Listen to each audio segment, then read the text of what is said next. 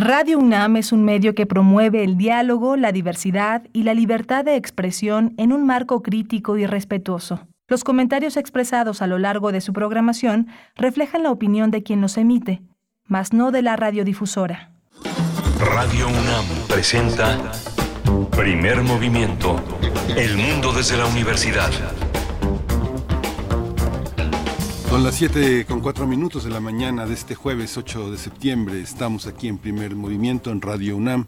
Esta mañana está Arturo González en los controles de la cabina, está Rodrigo Aguilar en la producción ejecutiva, Violeta Berber en la asistencia de producción y todo un equipo. Al frente del micrófono, mi compañera Berenice Camacho, como todos los días. Berenice, querida, buenos días. Muy buenos días, Miguel Ángel Quemain, te saludo con mucho gusto a todo el equipo y por supuesto a la audiencia de Radio UNAM en esta mañana de jueves 8 de septiembre, donde vamos a tener pues un programa variado, diverso, como esa costumbre. Eh, vamos a iniciar hablando de eh, los ecosistemas marinos en México, sobre la pesca ilegal y el compromiso internacional de México para combatir esta actividad, la pesca ilegal. Vamos a conversar con la directora de una organización organización pues que ha impulsado estos eh, pues este acercamiento hacia la vida marina de nuestro país. Eh, Mariana Asís es directora de Transparencia, es directora de Transparencia, no de toda la organización, de la organización Oceana. Así es que pues interesante la manera de abrir eh, de abrir esta mañana. Recordemos que hace no tanto en este en este año, hace algunos meses en febrero, ya ya había traído consecuencias bilaterales con los Estados Unidos recordarán esta prohibición de entrar a los puertos, esta prohibición hacia embarcaciones mexicanas por parte de los Estados Unidos en febrero de este año, pues vamos a, conversar respecto a este compromiso internacional de nuestro país para combatir la pesca ilegal. Sí, vamos a tener también la presencia del doctor Alfredo Ávila. Alfredo Ávila ha venido discutiendo toda una serie de, de aproximaciones a la historia de México y su actualidad. Va, a estar con nosotros, él es investigador del Instituto de Investigaciones Históricas eh, de la UNAM y uno de, los, eh, uno de los lectores, uno de los profesores más significativos en el Instituto de Investigaciones Históricas. Vamos a tener en la nota internacional hacia la segunda hora, eh, vamos a hablar de Chile, de los resultados del plebiscito constitucional. Sabemos que fue rechazado eh, por una amplia mayoría eh, en, en, el país, en este país, al sur del continente. Vamos a conversar sobre este ambiente, sobre lo que supone para Chile en cuestiones sociales, políticas, este rechazo, también lo que implica para el gobierno de, de Gabriel Boric en este momento. Vamos a conversar con el doctor David David Altman Ekenetis, profesor de Ciencia Política en el Instituto de Ciencia Política de la Universidad de la Pontificia Universidad Católica de Chile, autor del libro Ciudadanía en expansión, orígenes y funcionamiento de la democracia directa contemporánea, recientemente publicado por Editorial Siglo XXI. Sí, muy, muy, muy interesante la visión del doctor David Altman. Vamos a tener también una mirada al futuro de las ciencias, artes y humanidades con el seminario de la de cultura mexicana, que en el que está una, es una figura fundamental el arquitecto Felipe Leal, que ha conjuntado diversos esfuerzos y ahora nos va a hablar sobre esta, esta mirada en la conjunción de la ciencia, el arte y, y el mundo académico. Él es arquitecto, profesor de la Facultad de Arquitectura de la UNAM, es miembro emérito de la Academia Nacional de Arquitectura y presidente del Seminario de Cultura Mexicana. También es miembro del Colegio Nacional. Y haremos hacia la tercera hora una pausa poética. Yo tengo el gusto de compartir poesía, la poesía de esta mañana para todos ustedes. Vamos a tener mundos posibles en este jueves. Todos los jueves son jueves de mundos posibles con el doctor Alberto Betancourt. El tema que eligió hoy es Gorbachev, el colapso de la URSS y el mundo en que vivimos. El profesor eh, Alberto Betancourt es doctor en historia, profesor de la Facultad de Filosofía y Letras de la UNAM y coordina en la facultad el Observatorio del G20.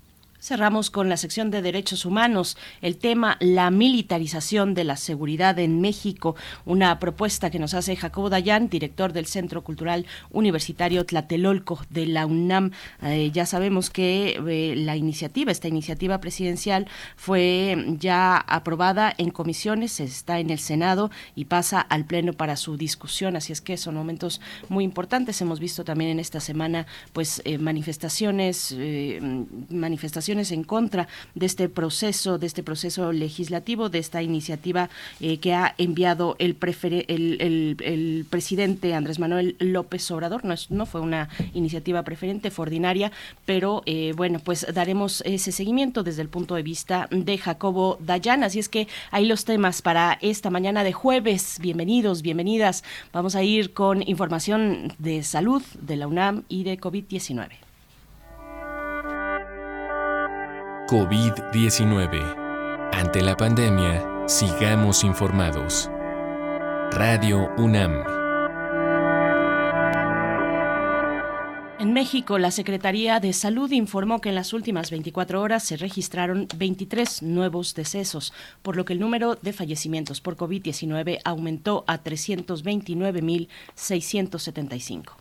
De acuerdo con el informe técnico que ofrecieron ayer las autoridades sanitarias, en este mismo periodo se registran 3.735 nuevos contagios, por lo que los casos confirmados acumulados aumentan a 7.049.955, mientras que los casos activos estimados en todo el país por la Secretaría de Salud son 19.042. En información internacional, el continente americano se ha convertido en el epicentro del brote mundial de viruela del mono, con más de 30.000 casos concentrados principalmente en los Estados Unidos, Brasil, Perú y Canadá. Así lo informó la Organización Panamericana de la Salud. Sin embargo, aclaró que por ahora no es necesaria una vacunación masiva. En México, la Secretaría de Salud reportó 788 casos de viruela del mono hasta el lunes pasado, 5 de septiembre. En información relativa a la UNAM, el Alzheimer impacta a la persona que la padece, pero también a su familia. Esto lo señala María Eugenia Gutiérrez Ordóñez. Ella es profesora de la Facultad de Psicología de la UNAM. La especialista dijo que los cuidadores de un enfermo pueden presentar problemas fisiológicos, cognitivos, afectivos, sociales y laborales, por lo que es indispensable desarrollar habilidades para tener un comportamiento adecuado y positivo para enfrentar eficazmente las exigencias cotidianas. El Alzheimer es un trastorno neurocognitivo que implica un deterioro en las funciones superiores del cerebro debido a la muerte neuronal. Aparece a partir de los 65 años y conforme avanza la edad se incrementa la posibilidad de presentar este padecimiento.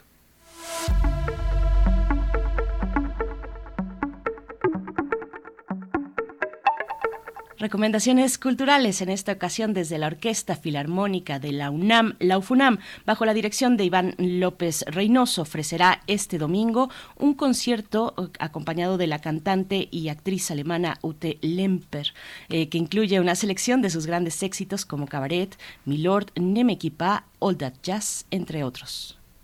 La cita es este domingo 11 de septiembre a mediodía en la sala Netzahualcoyos del Centro Cultural Universitario, así que bueno, es una, un, puede ser un domingo, un domingo muy musical un domingo muy musical, muy disfrutable, es lo que propone la Orquesta Filarmónica de la UNAM para todos ustedes. Mientras tanto, nosotros vamos con música y les invitamos también a acercarnos a las redes sociales y participar con sus comentarios. Estamos eh, atentos siempre a lo que nos comparten a través de Twitter, arroba PMovimiento y en Facebook, Primer Movimiento UNAM. La música para iniciar está a cargo de Duke Ellington, Don't Mean a Thing.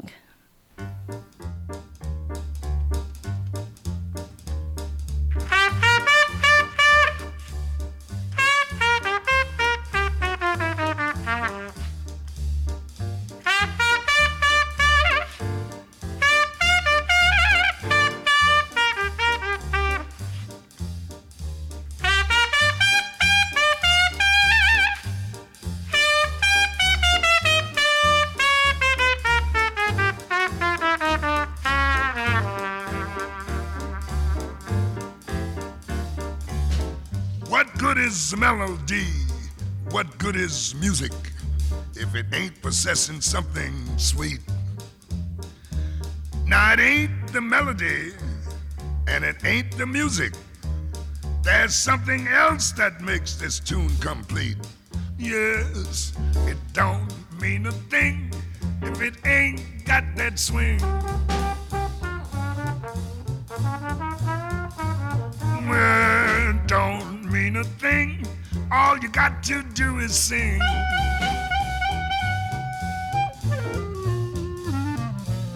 It makes no difference if it's sweet or hot. Just give that rhythm everything you've got. Yes, don't mean a thing if it ain't got that swing.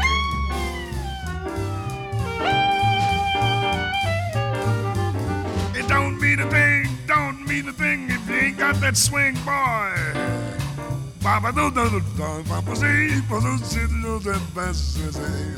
I said, don't mean a thing, and all you got to do is sing like la la la la la la do do do do. Now it makes no difference if it's sweet or hot. Just to give that rhythm everything you got. Oh, don't mean a thing, boy, if it ain't got a, got a swinger. Take it from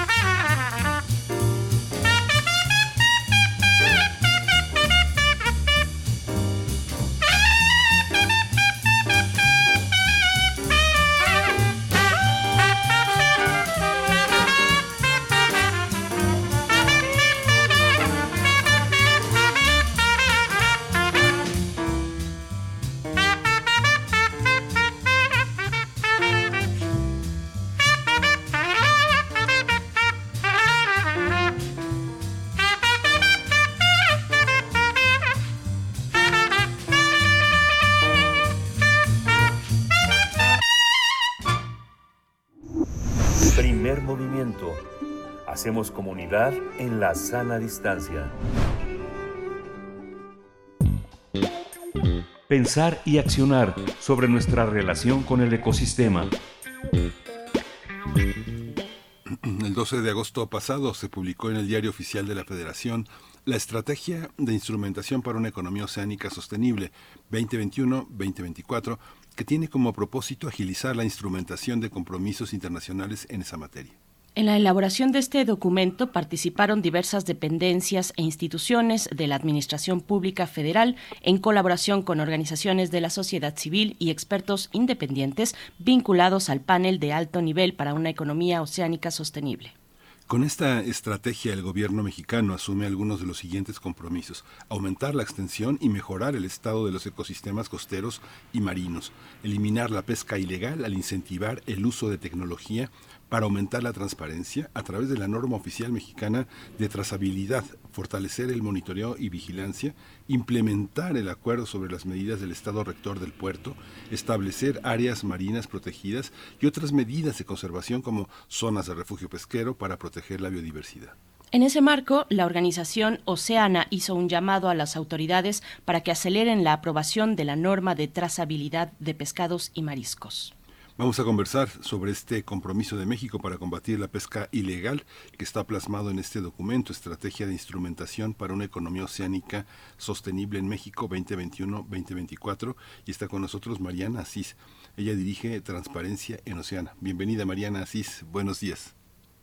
Hola, buenos días. Muchísimas gracias por la invitación. Gracias, Mariana. Es bienvenida. Te saludamos Miguel Ángel Quemain y Berenice Camacho. Pues cuéntanos, ¿cuál es la relevancia de este documento? ¿Qué puntos destacar? Claro, pues como ustedes muy bien mencionan, este documento es para pues, implementar ¿no? los compromisos que ha asumido México al unirse al panel de alto nivel para una economía oceánica sostenible. México es parte de este panel desde 2018 junto con otros países como Chile, Estados Unidos, Noruega. Entonces, pues todos estos países al unirse a este panel hacen un compromiso de que van a implementar acciones para tener una economía oceánica sostenible. ¿Qué quiere decir esto? Pues que quieren proteger el océano, quieren abundancia del océano para que esto sea una fuente pues, de vida, que sea un instrumento de desarrollo equitativo, pero mientras protegemos el medio ambiente. ¿Por qué es tan importante esto? Pues porque como bien sabemos en el mar se llevan a cabo actividades fundamentales que dan pues eh, son el sustento de vida de muchas familias, pero también lo tenemos que hacer de forma responsable y sostenible para no acabarnos los recursos que tenemos ahí. Una de estas actividades que desde Oceana le damos muchísima prioridad es la pesca. Entonces, como bien sabemos, pues la pesca es una actividad prioritaria para México, o al menos así debería serlo, por todas las familias que dependen de esta actividad, por todas las personas que se dedican a la pesca y también porque nos provee alimento a millones de mexicanas y mexicanos. Eh, el tema es que con la pesca tenemos una enorme problemática y es la pesca ilegal. ¿Qué quiere decir esto? Pues toda la pesca que sucede fuera del marco legal, es decir, la pesca que se realiza, por ejemplo, en periodos de veda, ¿no? Cuando no se puede pescar una especie y se sale a pescar, poniendo así en riesgo sus ciclos reproductivos. También puede ser la pesca que se realiza sin un permiso, la pesca que supera los volúmenes máximos permitidos, la pesca que no respeta las tallas mínimas de las especies, es decir, el tamaño que deben de tener cuando se capturan para así asegurar que ya hayan pasado su edad reproductiva. Entonces, pues toda esta pesca ilegal obviamente afecta de manera muy importante los ecosistemas marinos, pero también a todas las personas que se dedican a la pesca, pues con apego a la ley, ¿no? Porque ellos tienen que competir en condiciones de desigualdad contra toda esta pesca que se captura de forma ilícita, porque al final ambos productos llegan al mercado y ambos productos son consumidos por nosotros y por nosotras. Entonces, nosotros desde Oceana hemos estado impulsando la creación de una norma de trazabilidad de hecho, somos parte de un grupo de trabajo desde 2019, diciembre de 2019, y afortunadamente esta estrategia para la implementación de una economía oceánica sostenible pone a esta norma de trazabilidad como una de las acciones prioritarias que debe de implementar este gobierno para eliminar la pesca ilegal. Y un poquito para poner tal vez más contexto, ¿qué es la trazabilidad o por qué es importante? La trazabilidad es una herramienta que nos permite darle seguimiento a toda la cadena de valor del pescado. Es decir, nos da información sobre quién lo capturó, en dónde, cómo, en qué fecha. Toda esta información pues evita ¿no? que esta pesca ilegal de la que hablábamos ingrese a los mercados y acabe siendo consumida.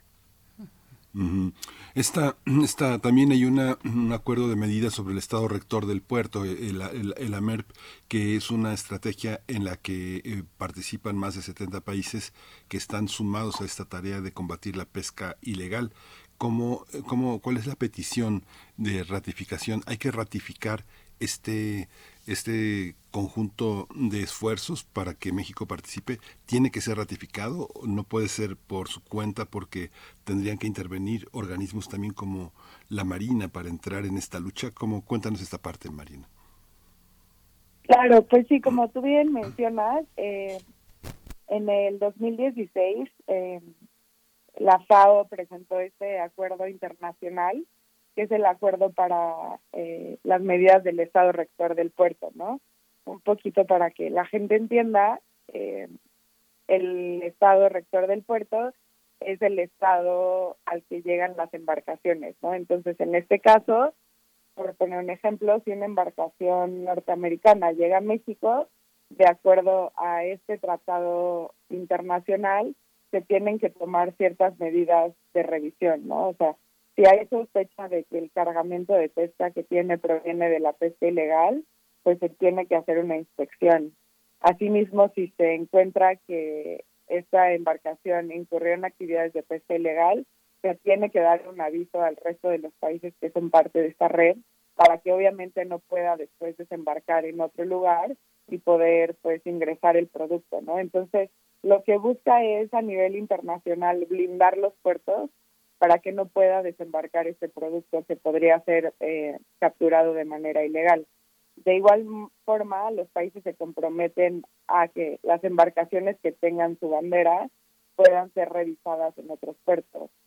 Como tú muy bien mencionas, eh, 71 países y todos los países de la Unión Europea ya son parte de, de este acuerdo y México hasta la fecha no lo ha ratificado. ¿Qué quiere decir esto? Que este no es parte del acuerdo, ¿no? Entonces, nosotros en Oceana también hacemos un llamado a las autoridades, en este caso, pues, eh, la Secretaría de Relaciones Exteriores, que es quien, quien lleva pues, el liderazgo en los temas de tratados internacionales, así como las otras dependencias de la Administración Pública y el Senado, para que ratifiquen este acuerdo, ya que consideramos que es de fundamental importancia para que México sea parte de esta red de países que pues, se han comprometido al combate a la pesca ilegal.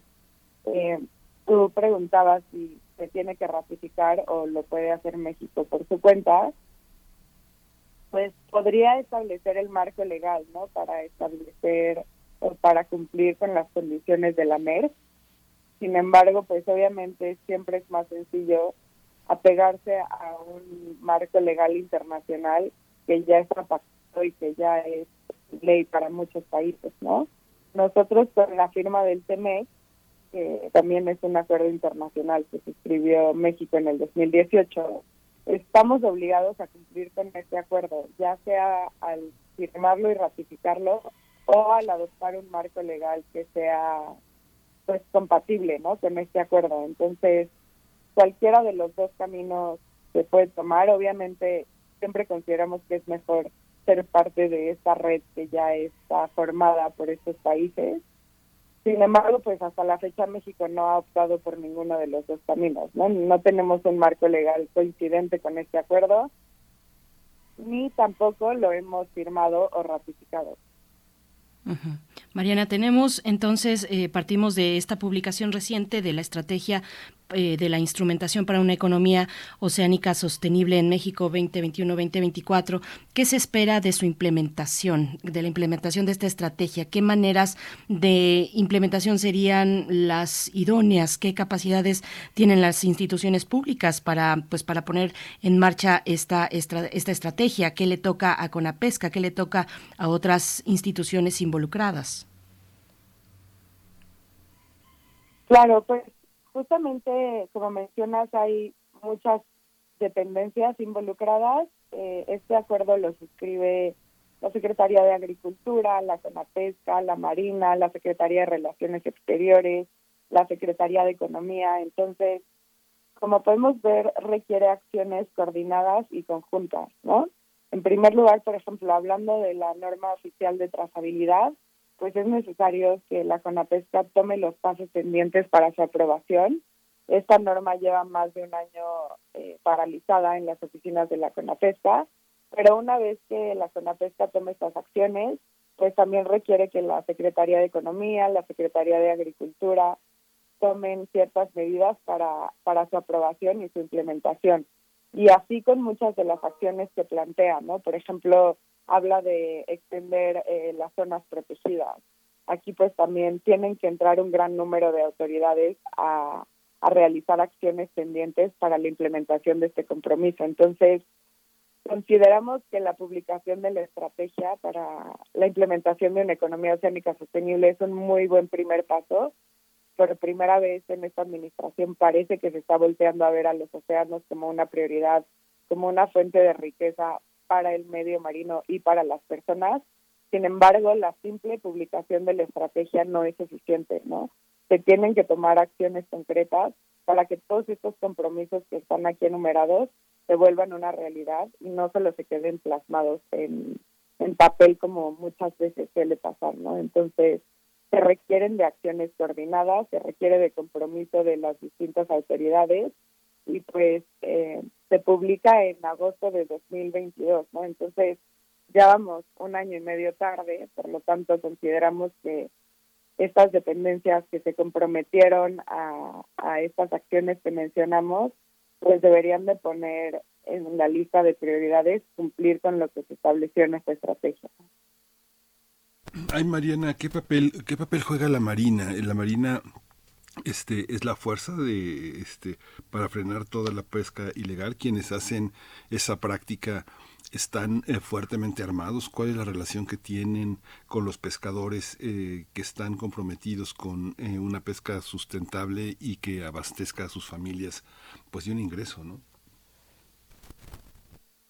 mira la marina actualmente tiene facultades sumamente limitadas en la Ley General de Pesca y Acuacultura Sustentable para temas de inspección y vigilancia en materia pesquera. Entonces, lo que hemos observado, lo que nos han contado los pescadores es que la Marina los acompaña, por ejemplo, en, en temas de inspección comunitaria muchas veces. También eh, realiza pues algunos operativos de inspección sin embargo, lo más que puede hacer la Marina es detener a quienes se encuentran realizando actividades de pesca ilegal y entregarlo a las autoridades administrativas para que se lleven a cabo las acciones pendientes a, por ejemplo, multarlos, sancionarlos, etcétera, porque eh, es, una sanción administrativa, ¿no? Entonces, las facultades de, de la Marina en este momento se encuentran limitadas y lo que nosotros hemos propuesto desde Oceana desde hace tiempo es que pues estar persiguiendo embarcaciones en el mar no es la medida más eficiente, ¿no? Por más que la marina pueda poner a disposición eh, recursos materiales, humanos, etcétera, pues este tipo de estrategias tienen una capacidad limitada. Es importante tomar en cuenta que tenemos más de 11.000 kilómetros de costa, entonces poderlos vigilar eh, de manera esencial y es sumamente difícil. Actualmente, gracias a la tecnología, existen una serie de herramientas que pueden fortalecer estas, estas labores de inspección y vigilancia. Por ejemplo, existe el monitoreo satelital ¿no? de embarcaciones pesqueras. ¿Qué quiere decir esto? Que las embarcaciones tienen un GPS que permite saber en dónde están en todo momento. Entonces, por ejemplo, si entran a una zona prohibida a la pesca, pues a través de este monitoreo satelital se podría saber y eh, hacer una inspección especializada a los lugares que representan un riesgo. Actualmente la CONAPES tiene un sistema de inspección y monitoreo satelital, sin embargo, pues cubre un porcentaje muy bajo de las embarcaciones que tenemos y consideramos que no se está dirigiendo a las zonas de mayor riesgo, como por ejemplo el Alto Golfo, donde sabemos hay una gran problemática de pesca ilegal, o incluso recientemente el Golfo de México en la frontera con Estados Unidos, se han detectado embarcaciones entrando a aguas inter aguas norteamericanas, lo cual nos ha traído ya algunas sanciones ¿no? embarcaciones mexicanas que van a entrar al norteamericanos del Golfo de México. Entonces, obviamente la presencia física de autoridades y la inspección de las embarcaciones es importante. Sin embargo, consideramos que también es necesario que volvemos a ver a la tecnología y usemos las herramientas tecnológicas que ya existen hoy en día, como el monitoreo satelital, para tener una inspección mucho más focalizada y eficiente. Y por último, pues eh, la la trazabilidad es lo que permite que este producto ilegal no ingrese a los mercados, ¿no? Entonces, nos consideramos desde Oceana que se tiene que hacer un plan integral que compone una serie de acciones desde diferentes espacios y momentos, que la simple inspección y vigilancia en mar claramente no es suficiente para detener esta gran problemática y que pues claramente se necesita acción coordinada entre diferentes autoridades, como mencionaba Secretaría Marina, Zona Pesca eh, y otras autoridades que podrían prevenir el ingreso de productos.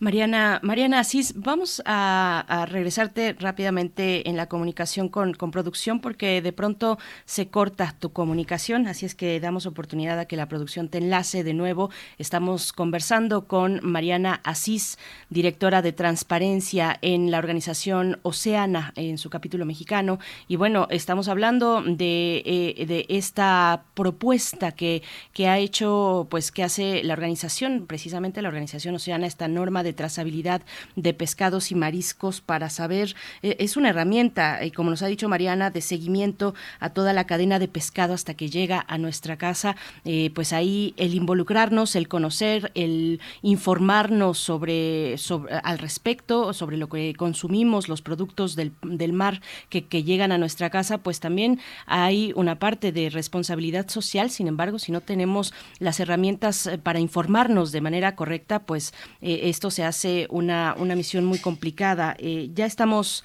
ya estamos de nuevo con Mariana Asís. ¿Nos escuchas, Mariana? Sí, los escucho bien, muchas gracias. Ahí estás, Mariana. Eh, pues bueno, qué oportunidad, hablando de esta norma oficial de trazabilidad, qué oportunidad ven ustedes de que se pueda, pues de que se pueda tomar en consideración ya por, eh, pues por Conapesca, entiendo que es donde se encuentra eh, varada esta, esta propuesta. Cuéntanos un poco de cuál, cuál, es el panorama, cómo se ve para avanzar en estas, en estas herramientas, en estos instrumentos que nos daría la oportunidad de tener, pues en este caso, mayor información eh, como consumidores de lo que llevamos del mar a nuestra mesa? Mira, la verdad es que la vemos con, buenos ojos. Eh, recientemente se publicó eh, el suplemento de normas oficiales mexicanas que se deben de aprobar en esta segunda mitad del año. Es un documento que publica la Secretaría de Economía en el, en el Diario Oficial de la Federación y afortunadamente incluye la norma de trazabilidad. Em, también recientemente la CONAPESCA dio respuesta a un exhorto que hizo el Senado, eh, la Comisión de Pesca, Ganadería, Agricultura y Desarrollo Rural, donde dicen que ya están trabajando en el desarrollo de un sistema electrónico para poder implementar esta norma y así poder continuar con los siguientes pasos que requieren para su aprobación. Esta respuesta se dio recientemente al Senado, entonces esperamos que, esto que, le manifiestan al Senado sea, sea cierto. Nosotros hemos pues buscado colaborar, incluso hemos ofrecido, ¿no? Buscar de manera conjunta financiamiento, si es que este es el obstáculo que, que ha frenado el avance de la norma. Eh, entonces, pues con esta serie de publicaciones y documentos oficiales donde la CONAPESCA pues se compromete a aprobar esta norma este año, consideramos que, que deben de estar tomando las medidas necesarias para que pronto sea una realidad y como dices, los consumidores y las consumidoras podamos tener suficiente información sobre los productos pesqueros que estamos consumiendo y así pues obviamente también evitar que sin siquiera saberlo estemos consumiendo productos que provengan de la pesca ilegal. Así que nosotros mantenemos nuestra oferta de, colaborar con la autoridad, de buscar eh, las soluciones a los obstáculos que se van encontrando en el camino para su aprobación. Eh, hemos estado en conversaciones con distintos miembros del sector pesquero. Ellos también quieren eh, esta norma, ¿no? Les conviene porque como bien mencionábamos, su producto se vende en los mercados junto con el producto ilegal, entonces es de su mayor interés diferenciarlo, ¿no? Y poderle decir a las personas de dónde viene lo que, lo que están comiendo, de dónde viene el pescado que ellos capturan. Así que, pues ojalá esta unión de sectores pueda impulsar a que la CONAPESCA realice estas actividades tendientes a la aprobación. Mariana, hay una, hay una parte eh, en el gobierno federal que se resiste muchísimo a los organismos evaluadores, a este tipo de participaciones de, eh, de instancias como, como Oceana, por ejemplo. Hay muchas otras, ¿no?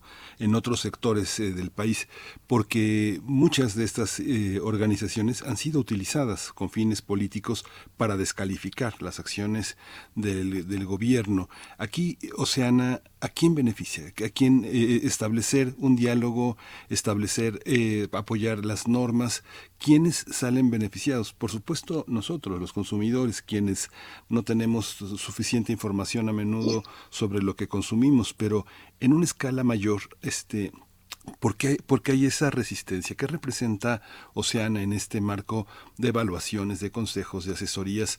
Eh, es, bienvenida por el gobierno federal o tiene reservas eh, como tiene con otros organismos evaluadores?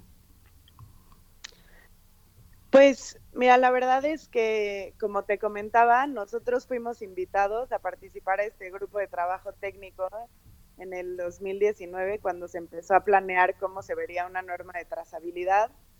Eh, también la verdad es que hemos encontrado apertura en, en, otras dependencias que ven la importancia de tener una norma de trazabilidad, como ha sido la Secretaría de Economía, la Secretaría de Relaciones Exteriores.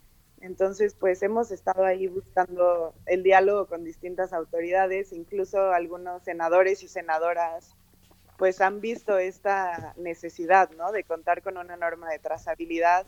Hemos podido establecer eh, diálogo con ellos. El exhorto que te comento que se presentó en abril de este año por parte de la Comisión de Agricultura, Ganadería y Pesca del Senado, pues eh, fue, fue algo que, que también buscamos impulsar de manera conjunta. Entonces, se han abierto espacios porque consideramos que las autoridades ven la problemática de la pesca ilegal como una problemática necesaria de atender y la norma de trazabilidad como una respuesta. Además de esto, pues es algo que el sector pesquero también está buscando, ¿no? No es algo que nosotros impulsamos de manera individual desde Oceana. Este grupo de trabajo técnico que te menciono se conformó por miembros del sector pesquero, por otras autoridades, por otras organizaciones de la sociedad civil entonces sí consideramos que más allá de, de filias y fobias, pues estamos impulsando de manera conjunta desde varios espacios una respuesta o parte de la respuesta a una problemática que atraviesa el país, que es la pesca ilegal, que como decíamos, pues nos afecta a nosotros como consumidores, afecta a las pescadoras y los pescadores que pescan de manera legal y afecta a los consumidores. Entonces, consideramos que al final del día pues se trata de, buscar respuestas y, de buscar herramientas que atiendan a las problemáticas que, que afectan a la pesca y a los océanos hoy en día, ¿no? que afecta a los ecosistemas eh, marinos. Eh, pues Mariana, ya para cerrar, ¿qué, ¿qué, nos recomiendas? ¿Qué podemos, qué nos recomienda Oceana? ¿Qué podemos hacer como consumidor, consumidores para cuidar pues nuestras prácticas, nuestras prácticas de consumo? ¿Cómo favorecer a la pesca legal? Eh, pues refrendar el esfuerzo de mantenerse en la legalidad que, que realizan muchas comunidades pesqueras. ¿Cómo le hacemos? Pues nosotros siempre damos una serie de consejos que sabemos que no es suficiente hoy en día porque justamente no tenemos la información suficiente por una falta de trazabilidad, pero bueno, eh, dadas la situación actual, lo que podemos hacer muchas veces es preguntar, ¿no? Muchas veces vamos a los restaurantes o a las pescaderías o a los supermercados y solo pedimos pescado. Eh, no preguntamos ni siquiera qué especie es, de dónde viene, eh, si es producto nacional o producto importado. Entonces, empezar a preocuparnos y a interesarnos por lo que estamos consumiendo, consideramos que es un gran primer paso, ¿no? Eh, también muchas veces, pues, las propias personas que nos venden nos pueden dar información que, que no esperábamos, incluso de qué tipo de especie es, si se pescó en México, etcétera. Entonces, ese es un muy buen primer paso. También, pues, avisarles que nosotros estamos por lanzar una campaña para entender qué es la trazabilidad, por qué es importante y exigirle a la autoridad que apruebe esta norma en diversos restaurantes de la Ciudad de México. Entonces, si nos siguen en nuestras redes sociales, arroba Oceana México, podrán encontrar muy pronto más información acerca de a dónde pueden ir para conocer esta información, la cual va a ir pues de la mano con una petición para la aprobación de una norma de trazabilidad.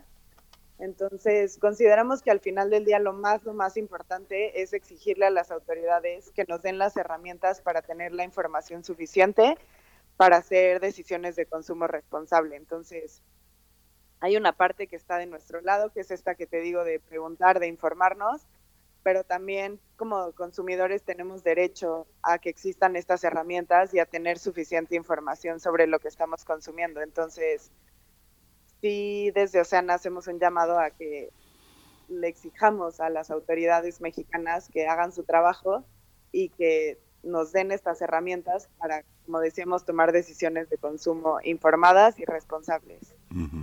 Pues Mariana Cis, muchísimas gracias por tu tiempo, por darte este espacio también para compartirlo con la comunidad de Primer Movimiento de Radio NAM.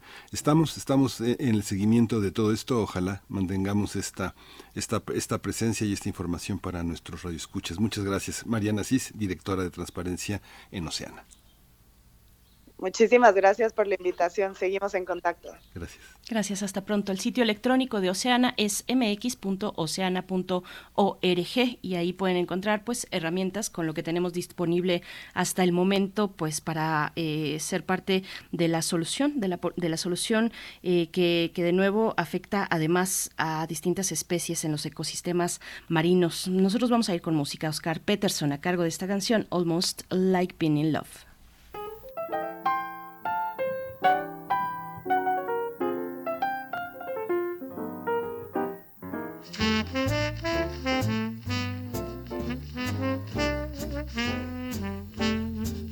Primer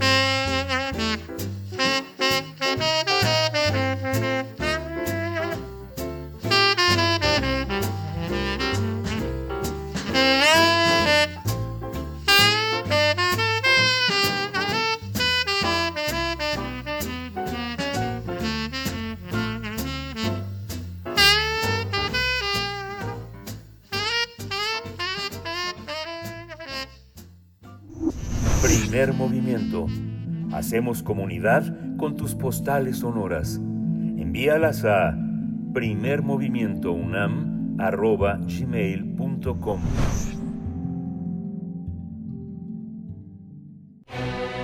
Todo es historia.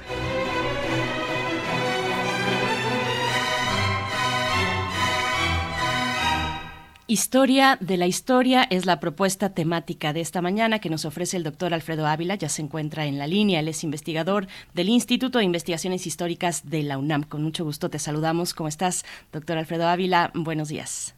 Hola, Berenice. Buenos días. ¿Cómo estás? Muy bien, muchas gracias. Miguel Ángel Quemain también por acá. Hola, Miguel Ángel, ¿cómo estás? Pues miren, como me, me he visto muy disperso en, en mis últimas participaciones, eh, eh, de, he decidido como que tomar un tema y tratarlo por varios por varias eh, eh, participaciones en varios programas de, mi participación aquí en Primer Movimiento y se me ocurrió que la, pues el mejor tema que puede que puede ser es hablar precisamente de la historia de la historia. Eh, creo que esto es algo que la Universidad Nacional, particularmente en la Facultad de Filosofía y Letras, ha sido muy muy importante. de hecho, si comparamos los planes de estudio de nuestra facultad con los planes de estudio, incluso dentro de la UNAM con los planes de estudios de la FESA Catlán, donde también se imparte, se imparte historia, pero sobre todo si lo, si lo comparamos con los planes de estudio de otras universidades del país y del mundo, pues eh, podemos darnos cuenta de que en, en, la Facultad de Filosofía y Letras le pone un énfasis muy, muy eh, grande a la historia de la historia, a eso que llamamos historiografía. Eh, es decir, la historia de cómo se ha escrito, de cómo se ha escrito la historia. Esto, al final de cuentas, tiene algunas, tiene algunas ventajas, tiene, tiene, buenos, buenos resultados para las personas que estudian la carrera, porque uno de los grandes problemas que eh, enfrentamos en, la historia es que solemos creer que muchas de las mucho del conocimiento que tenemos sobre el pasado es en realidad como sucedieron las cosas, sin percatarnos de que en muy buena medida eh, se trata de interpretaciones que en, en, el pasado se dieron sobre aquellos hechos. Voy a poner un ejemplo muy muy rápido. En el caso en el caso de México es muy frecuente eh, referirnos a que a finales del siglo XVIII en la Nueva España se presentaron las reformas borbónicas eh, las reformas borbónicas, esta serie de cambios de administrativos que tenían un objetivo común, fortalecer el poder del Estado español, restarle poder a las élites locales, a las élites criollas de, la Nueva España, incrementar el cobro de impuestos, reducir los privilegios de eh, los grupos poderosos para acrecentar el poder del, del Estado. Eh, bueno, pues este, eh, eh, esta idea que tenemos de ese, de ese periodo, pues la verdad es que fue inventado por los historiadores a mediados del siglo XX. Nunca antes del, de mediados del siglo XX se había hablado de reformas borbónicas. es una categoría que se inventó para tratar de explicar lo que había sucedido en, en la segunda mitad del siglo XVIII y luego al final eso terminó teniendo consecuencias pues, pues tremendas. Por ejemplo, es muy frecuente encontrar historiadoras, a historiadores, que eh, señalan que una medida como la constitución de Valer Real es una medida desesperada que llevó a, cabo Carlos IV en 1804 para conseguir dinero frente a la bancarrota de, de, la monarquía, pues formaba parte de ese paquete de reformas, como si todo hubiera sido perfectamente organizado. Entonces, el estudiar la historiografía, el estudiar la historia de la historia, nos permite entender cómo algunas de estas cosas son en realidad interpretación. Pongo, otro ejemplo y, luego ya eh, me pongo a hablar de, del tema del tema de hoy. Es muy frecuente encontrarse en, en, los libros de en los libros de historia de México la interpretación de que en el país siempre hubo liberales y conservadores. Es decir, que en la independencia de México los liberales serían la gente como Miguel Hidalgo, como José María Morelos, mientras que los conservadores eran los que se opusieron a la independencia y, eh, por supuesto, Agustín de Iturbide, que fue quien la, quien la eh, eh, consiguió, quien la consumó, como se suele decir, en 1821. Y luego que a partir de ese momento siguió habiendo liberales y conservadores, y los liberales serían, por supuesto, los republicanos, los conservadores, los monárquicos, eh, después, cuando se establece la República, los centralistas serían conservadores y los, eh, y los liberales serían federalistas. Y, eh, y esta interpretación, pues bueno, está allí claramente todavía en los libros de en los libros de texto. Cuando estudiamos historia de la historia, es decir, cuando cuando nos ponemos a revisar qué dijeron los historiadores de aquella época, pues nos percatamos de que en realidad es el pensar que siempre hubo liberales y conservadores es una proyección historiográfica, es decir, los historiadores de la segunda mitad del siglo XIX, en un México que estaba muy polarizado, un México en el que claramente hay un partido liberal y un partido conservador, interpretaron la historia anterior desde la perspectiva de, eh, del conflicto entre liberales y conservadores. Cuando en realidad, si lo que vemos en la guerra de independencia, pues podemos ver, por ejemplo, que mucha gente que se opuso a la independencia eran liberales, y eran tan liberales que apoyaron la constitución liberal de Cádiz, eh, y algunos que eh, apoyaron la independencia, incluso la independencia bajo, bajo la insurgente, eh, pues querían que se mantuviera el Tribunal del Santo Oficio de la Inquisición, un rasgo claramente tradicionalista. Y, y, si nos vamos ya a la época independiente, pues mucha de la gente que apoyó a Agustín de Iturbide y que era monárquica, con el paso de los años sería federalista, mientras que los republicanos que se opusieron a Iturbide, pues años después serían centralistas. Entonces, pues la verdad es que, que, toda, toda esta idea de que hubo liberales y conservadores desde un inicio en la historia de México, pues es, es solamente eso, es, es, una interpretación que algunos historiadores, desde sus propias necesidades, eh, impulsaron y que después terminamos creyéndonosla, terminamos creyendo que es objetivo. Eh, la historia de la historia nos permite entender que en realidad se trata de construcciones que se fueron haciendo posteriormente.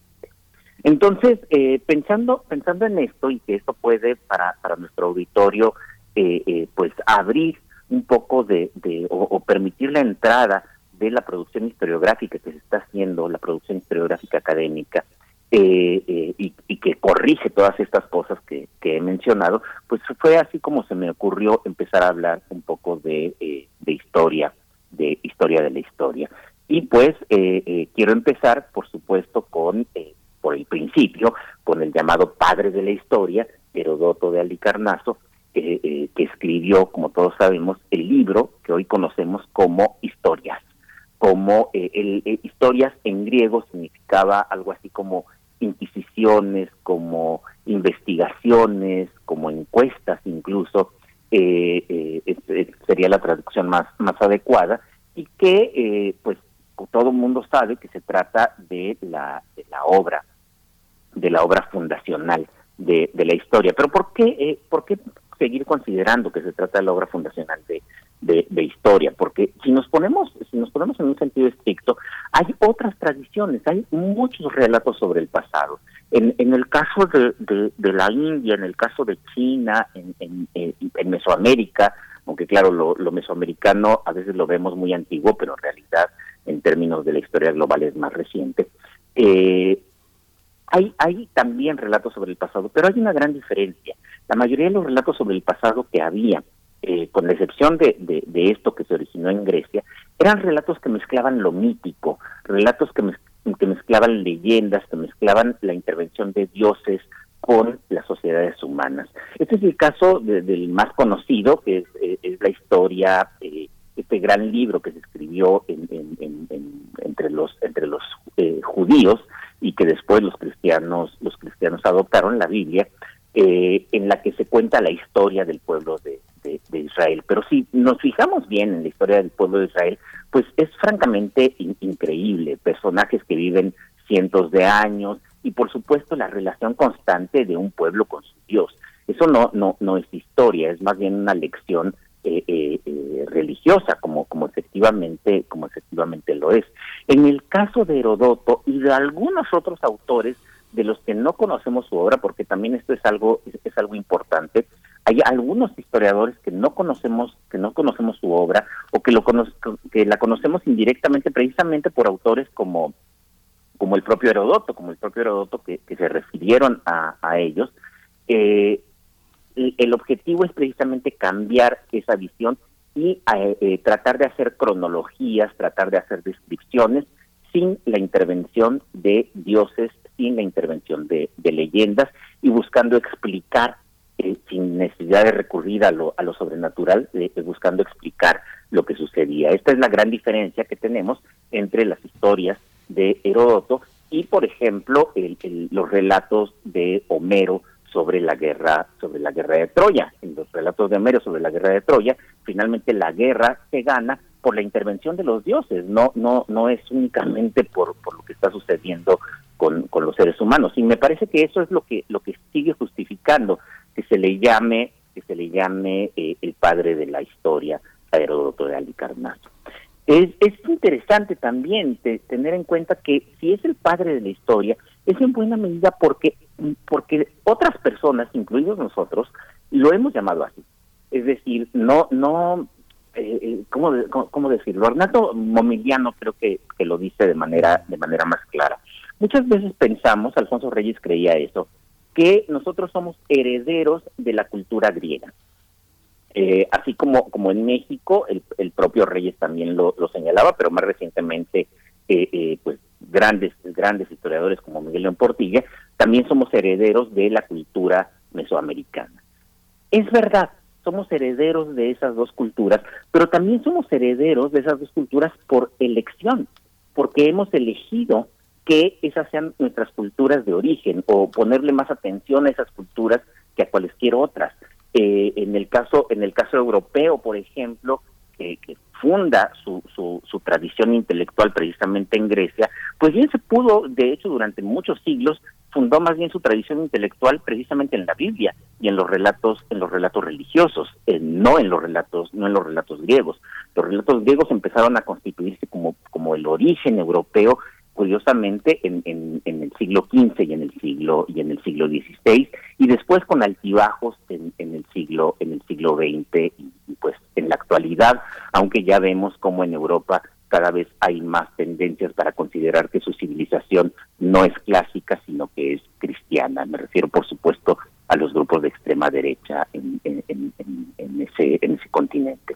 Y eh, eh, las incluso incluso de quien somos herederos también es un poco un, proceso en el que nosotros mismos participamos como cuando hablamos de los padres de la patria. Los padres de la patria son en realidad los que nosotros decidimos que sean y no y no en realidad quienes fueron pues bueno eh, eh, voy a hablar de Herodoto del Carnazo voy a empezar con él eh, dentro de dentro de 15 días y hablar un poco de cuáles son las características que, tenía su obra y cuál es la importancia que tiene su obra y que tuvo su obra en la historiografía de, la antigüedad. Pues muchísimas gracias, Alfredo. Qué, qué interesante irte a esas fuentes, porque yo creo que finalmente es un tema de ediciones, porque Herodoto pues sigue siendo legible. Es muy impresionante las traducciones que se han realizado en la UNAM, las presentaciones, y que presentan a Herodoto pues como un contemporáneo, como un amigo nuestro, ¿no? Claro, y, hablando de hablando de eso, pues muy recomendable la traducción que se hizo en la Biblioteca Grecorum Romanorum Mexicana de, nuestra propia universidad. Hay, hay que recomendar esa esa colección, que son traducciones de autores latinos y griegos bilingües, en español y, en latín, algo que, que muy pocas universidades en el mundo eh, hacen. Sí, se le debe a Rubén Bonifaz Nuño esa, esa gran labor. Muchas gracias, Alfredo Ávila. Este, nos encontramos en 15 días. Gracias. Gracias. Y nos vamos directamente al corte, 8 con un minuto. Síguenos en redes sociales. Encuéntranos en Facebook como Primer Movimiento y en Twitter como arroba PMovimiento. Hagamos comunidad.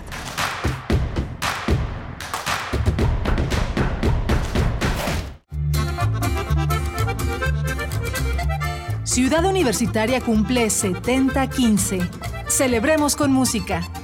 Trasfrontera CU. Un concierto donde se funden los géneros musicales. Klezmer. Son. Improvisación. Acordeón norteño. Las Islas, Ciudad Universitaria, entrada libre. Sábado 10 de septiembre, 12 pm. Música UNAM invita.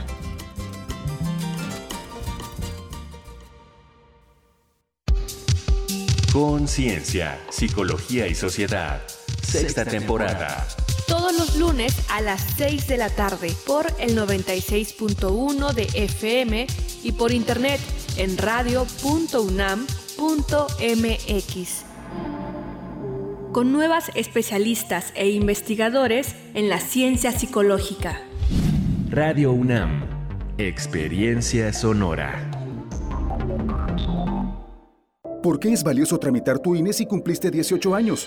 Porque es muy importante que mis valores se vean reflejados en las decisiones de mi país. Porque por fin mi voz va a contar. Porque ya es tiempo de tomar mis propias decisiones. Ya puedo tomar decisiones, ya puedo votar. Así empecé mi cumpleaños, yendo por mi INE. Si ya cumpliste 18 años, ve al módulo del INE y tramita tu credencial. Haz tu cita en INE.mx o llama a INETEL 804-33-2000. Mi INE es valioso porque me identifica y nos une. INE. Los alimentos naturales ya se vieron ganadores. Los del Atlético Chatarra son pura mala vibra. Este partido se pone chatarra. Intentan doblar a los del Club del Antojo a fuerza de ingredientes malignos. Los alimentos saludables son nuestros héroes salvadores. Recuerda revisar el etiquetado, haz ejercicio todos los días y disfruta de gran salud. Come como nosotras y ponte saludable. Pura vitamina. Este ritmo es el más traficado en las calles de la ciudad. Una poderosa organización que detonará tus oídos. Mafia Soul. Escucha su acid jazz hip hop funk. El viernes 9 de septiembre a las 21 horas en la sala Julián Carrillo. Entrada libre. Sé parte de Intersecciones. Radio UNAM. Experiencia sonora.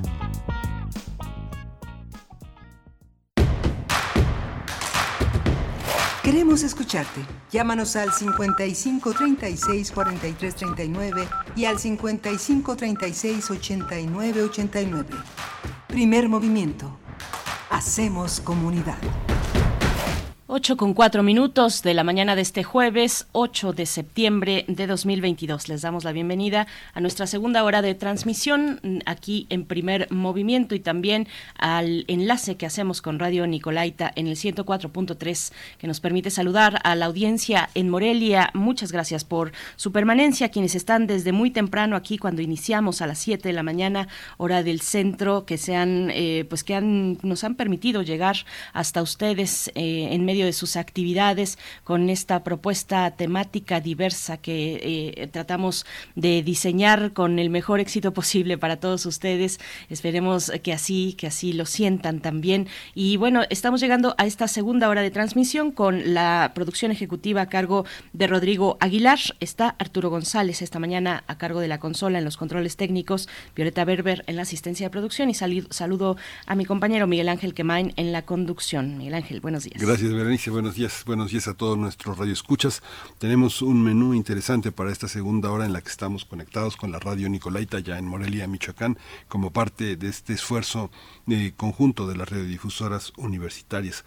Tenemos eh, Chile, los resultados del plebiscito constitucional con el doctor David Altman Ekenetis. Él es profesor de ciencia política en el Instituto de Ciencia Política de la Pontificia Universidad Católica de Chile. Él es autor de Ciudadanía en Expansión, Orígenes y Funcionamiento de la Democracia Contemporánea, que editó muy recientemente eh, eh, la editorial Siglo XXI, un libro fascinante. Esta, esta concepta de ciudadanía es una, una visión en ciencias sociales que amplía las posibilidades de entender las, eh, los problemas de la democracia y su implementación. Pues sí, tendremos para la nota internacional ese eh, recuento, bueno, ese, esa mirada sobre Chile y su plebiscito constitucional y después en la nota del día eh, hablaremos de el ciclo Una mirada al futuro de las ciencias, artes y humanidades. Es un ciclo que inicia el día de hoy por la tarde a las 5 de la tarde en el Foro Castalia del seminario del Seminario de Cultura Mexicana, quien organiza este foro. Serán eh, a partir de este, de este jueves, dos jueves al mes en lo que resta del año, dos jueves en septiembre, dos en octubre, dos en noviembre y dos en diciembre, con distintas perspectivas, eh, invitados también voces diversas para hablar del futuro de las artes, de la cultura, de las ciencias, de los de las humanidades. Vamos a conversar al respecto con el arquitecto Felipe Leal, arquitecto, profesor de la Facultad de Arquitectura de esta Casa de Estudios, miembro emérito de la Academia Nacional de Arquitectura, presidente del Seminario de Cultura Mexicana y miembro también del Colegio Nacional. Vamos a tener esta perspectiva de futuro, esta eh, manera de acercarnos en clave de futuro hacia la cultura. Miguel Ángel, así es que bueno, viene, vienen temas interesantes. Les invitamos a permanecer aquí en Radio UNAM y nos vamos ya con nuestra nota internacional. Nota internacional. Chile rechazó, los chilenos rechazaron la propuesta de la nueva constitución durante el plebiscito realizado el pasado domingo, con un 99.40% de las mesas escrutadas. El apruebo obtuvo 38.12% de la votación, mientras que el rechazo obtuvo el 61.88%. De acuerdo con el Servicio Electoral chileno, la opción del apruebo solamente ganó en el extranjero. La participación fue superior al 80%, es decir, más de 12.4 millones de chilenas y chilenos acudieron a las urnas.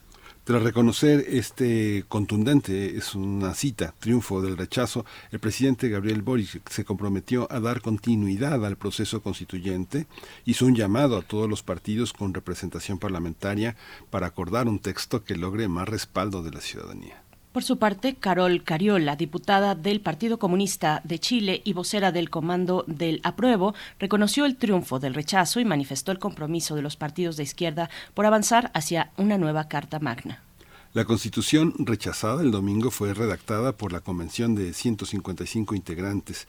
El texto fue elaborado durante un año tras una consulta en la que casi el 80% aprobó cambiar la actual constitución redactada durante la dictadura de Augusto Pinochet.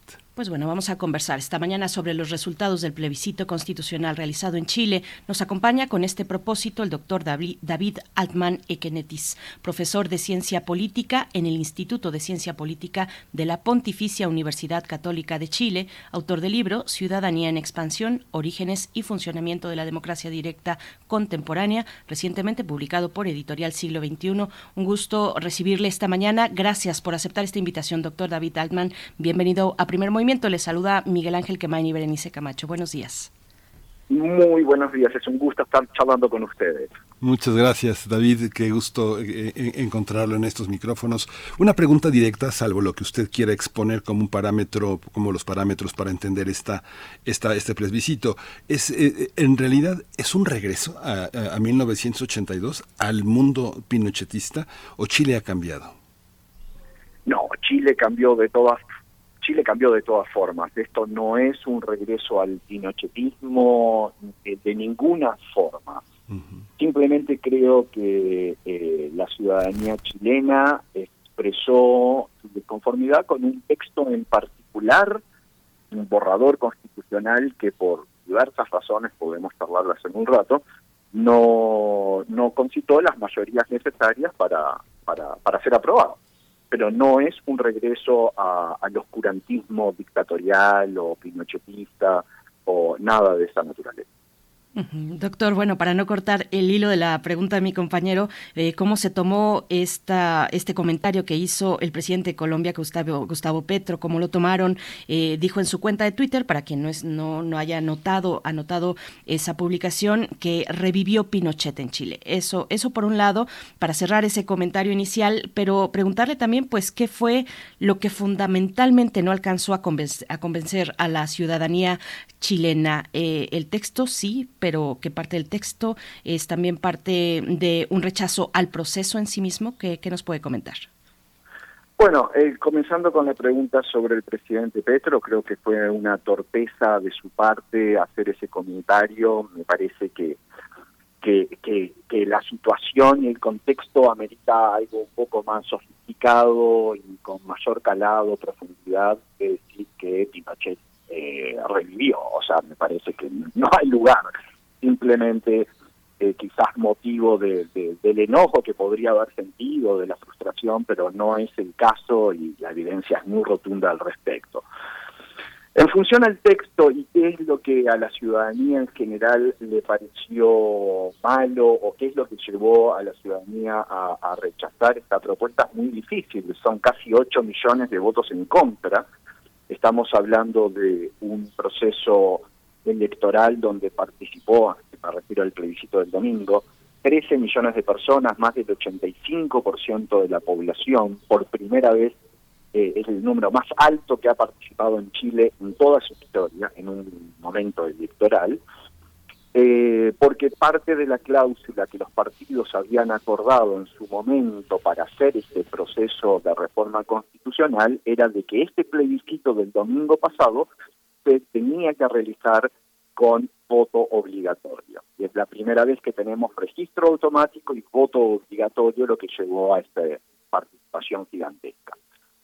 ¿Sobre qué tuvo la ciudadanía en la cabeza para rechazar? Esto hay 8 millones de razones distintas. Seguramente cada una de las personas que votó rechazo tiene, ¿cómo decirlo?, algún tipo de algoritmo mental, algún tipo de combinación de factores que es muy difícil decir qué pasó con cada una, sin embargo hay ciertas pinceladas que podríamos decir que fueron las más, que generaron más reacción o más urticaria.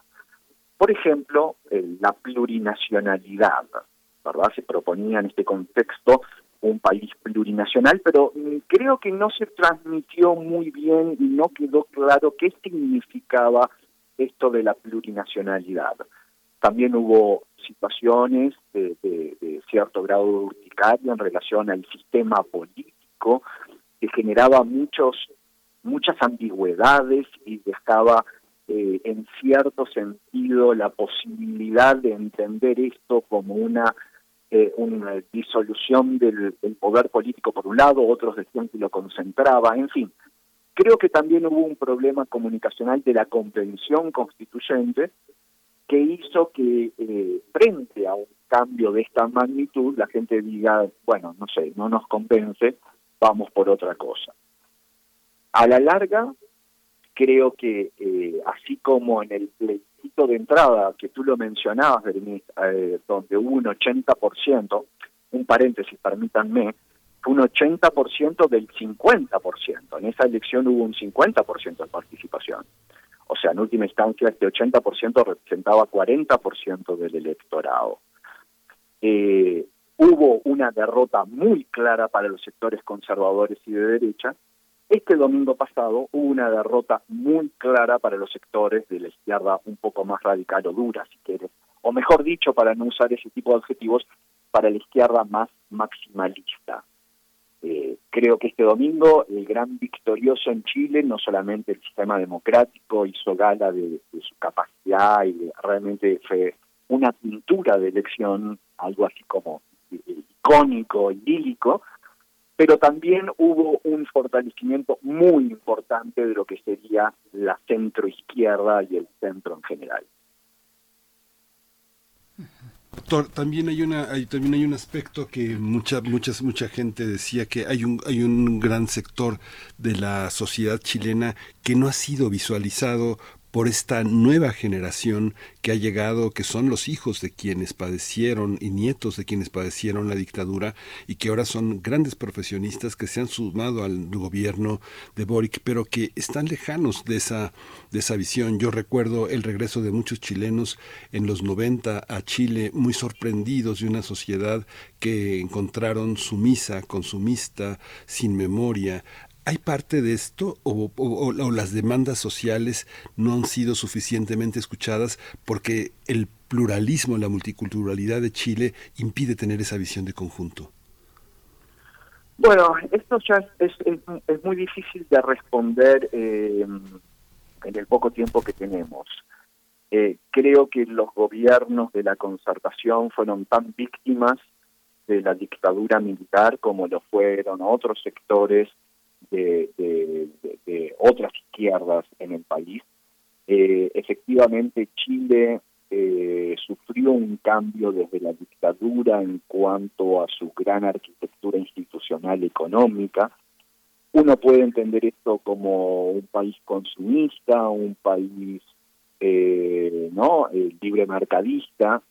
el hecho es que estos 30 años eh, no fueron tan nefastos como muchos de los que están eh, en el poder dicen, tampoco fueron tan buenísimos como otros que están en la oposición dicen. Eh, en estas cosas hay muchas sombras, hay muchos grises. Indiscutiblemente Chile se convirtió en un ícono de reforma no solo en América Latina, sino más allá, en Estados Unidos, Inglaterra. No se olviden que la reforma de seguridad social en última instancia es casi un invento que, se implementa en Chile, ¿no? La, privatización de la seguridad social en alguna forma en todos estos lugares. Eh, el éxito o fracaso depende del lente con que se lo mire, yo creo que es claramente con eh, una, una, una zona de grises, con claroscuros en algunos aspectos indiscutiblemente Chile. En otros aspectos indiscutiblemente le fue muy mal como todos los países del mundo. Pero aquí quizás fueron más evidentes en el sentido de que el sistema político no le daba el ancho para absorber o canalizar demandas sociales tanto que fuimos testigos de la famosa del famoso estallido social de octubre del 19 que genera eh, eh, todo este proceso de reforma constitucional en el cual aún estamos inmersos porque que se haya rechazado este borrador el domingo pasado no significa que el cuento se termina ahora, de hecho, ahora mismo, cuando estamos hablando, está el presidente reunido con los líderes de los partidos políticos oficialistas y de oposición, están buscando una forma de reencauzar el proceso de reforma constitucional que seguramente se va a dar. Doctor, ¿es, ¿es el momento de continuar con un proceso similar, con un nuevo proceso, o hay que eh, dejar pasar un tiempo, un tiempo de reflexión? Eh, ¿Cómo lo ve? Bueno, no, no, no, importa tanto cómo lo veo yo, yo creo que las autoridades políticas, tanto oficialistas como oposición, están convencidas que tenemos que continuar ahora mismo eh, en el sentido de, eh, tienen que haber cambios. Hay un compromiso de unos y otros de que van a haber cambios. La pregunta es, ¿cómo se maneja este cambio? Si es algo muy similar a lo que tuvimos o se cambia la ingeniería de lo que hay atrás. Algunos dicen, en esta semana está muy líquida, como se imaginan, por el resultado aplastante del plebiscito del domingo, eh, algunos argumentan que se tendría que hacer algún tipo de comisión de expertos para arreglar el borrador anterior. Otros dicen que tenemos que nuevamente consultar a la ciudadanía si es que quieren seguir en esto. Otros dicen que vamos a seguir en esto y que vamos a elegir otra asamblea constituyente. En fin, hay varias posiciones que están compitiendo y esta semana, eh, evidentemente, las cosas eh, son muy, muy, muy líquidas, como se dice actualmente. Lo que es claro es que no hay una voz muy muy, muy clara, no hay una, una, una de las opciones prevalezca sobre las otras. Eh, es cierto que el golpe al gobierno fue muy duro, tanto así que el presidente el martes pidió en necesidad de hacer un cambio muy importante en el gabinete eh, donde eh, en cierto sentido le pide un salvavidas a lo que era la concertación de estos 30 años, ¿verdad? Que es la coalición de centro izquierda que dominó esencialmente Chile desde la transición democrática, incluyendo a, a, la ministra general de gobierno, a la ministra del Interior, gente eh, icónica del Partido Socialista y del Partido por la Democracia, columnas vertebrales de la concertación de Partido por la Democracia.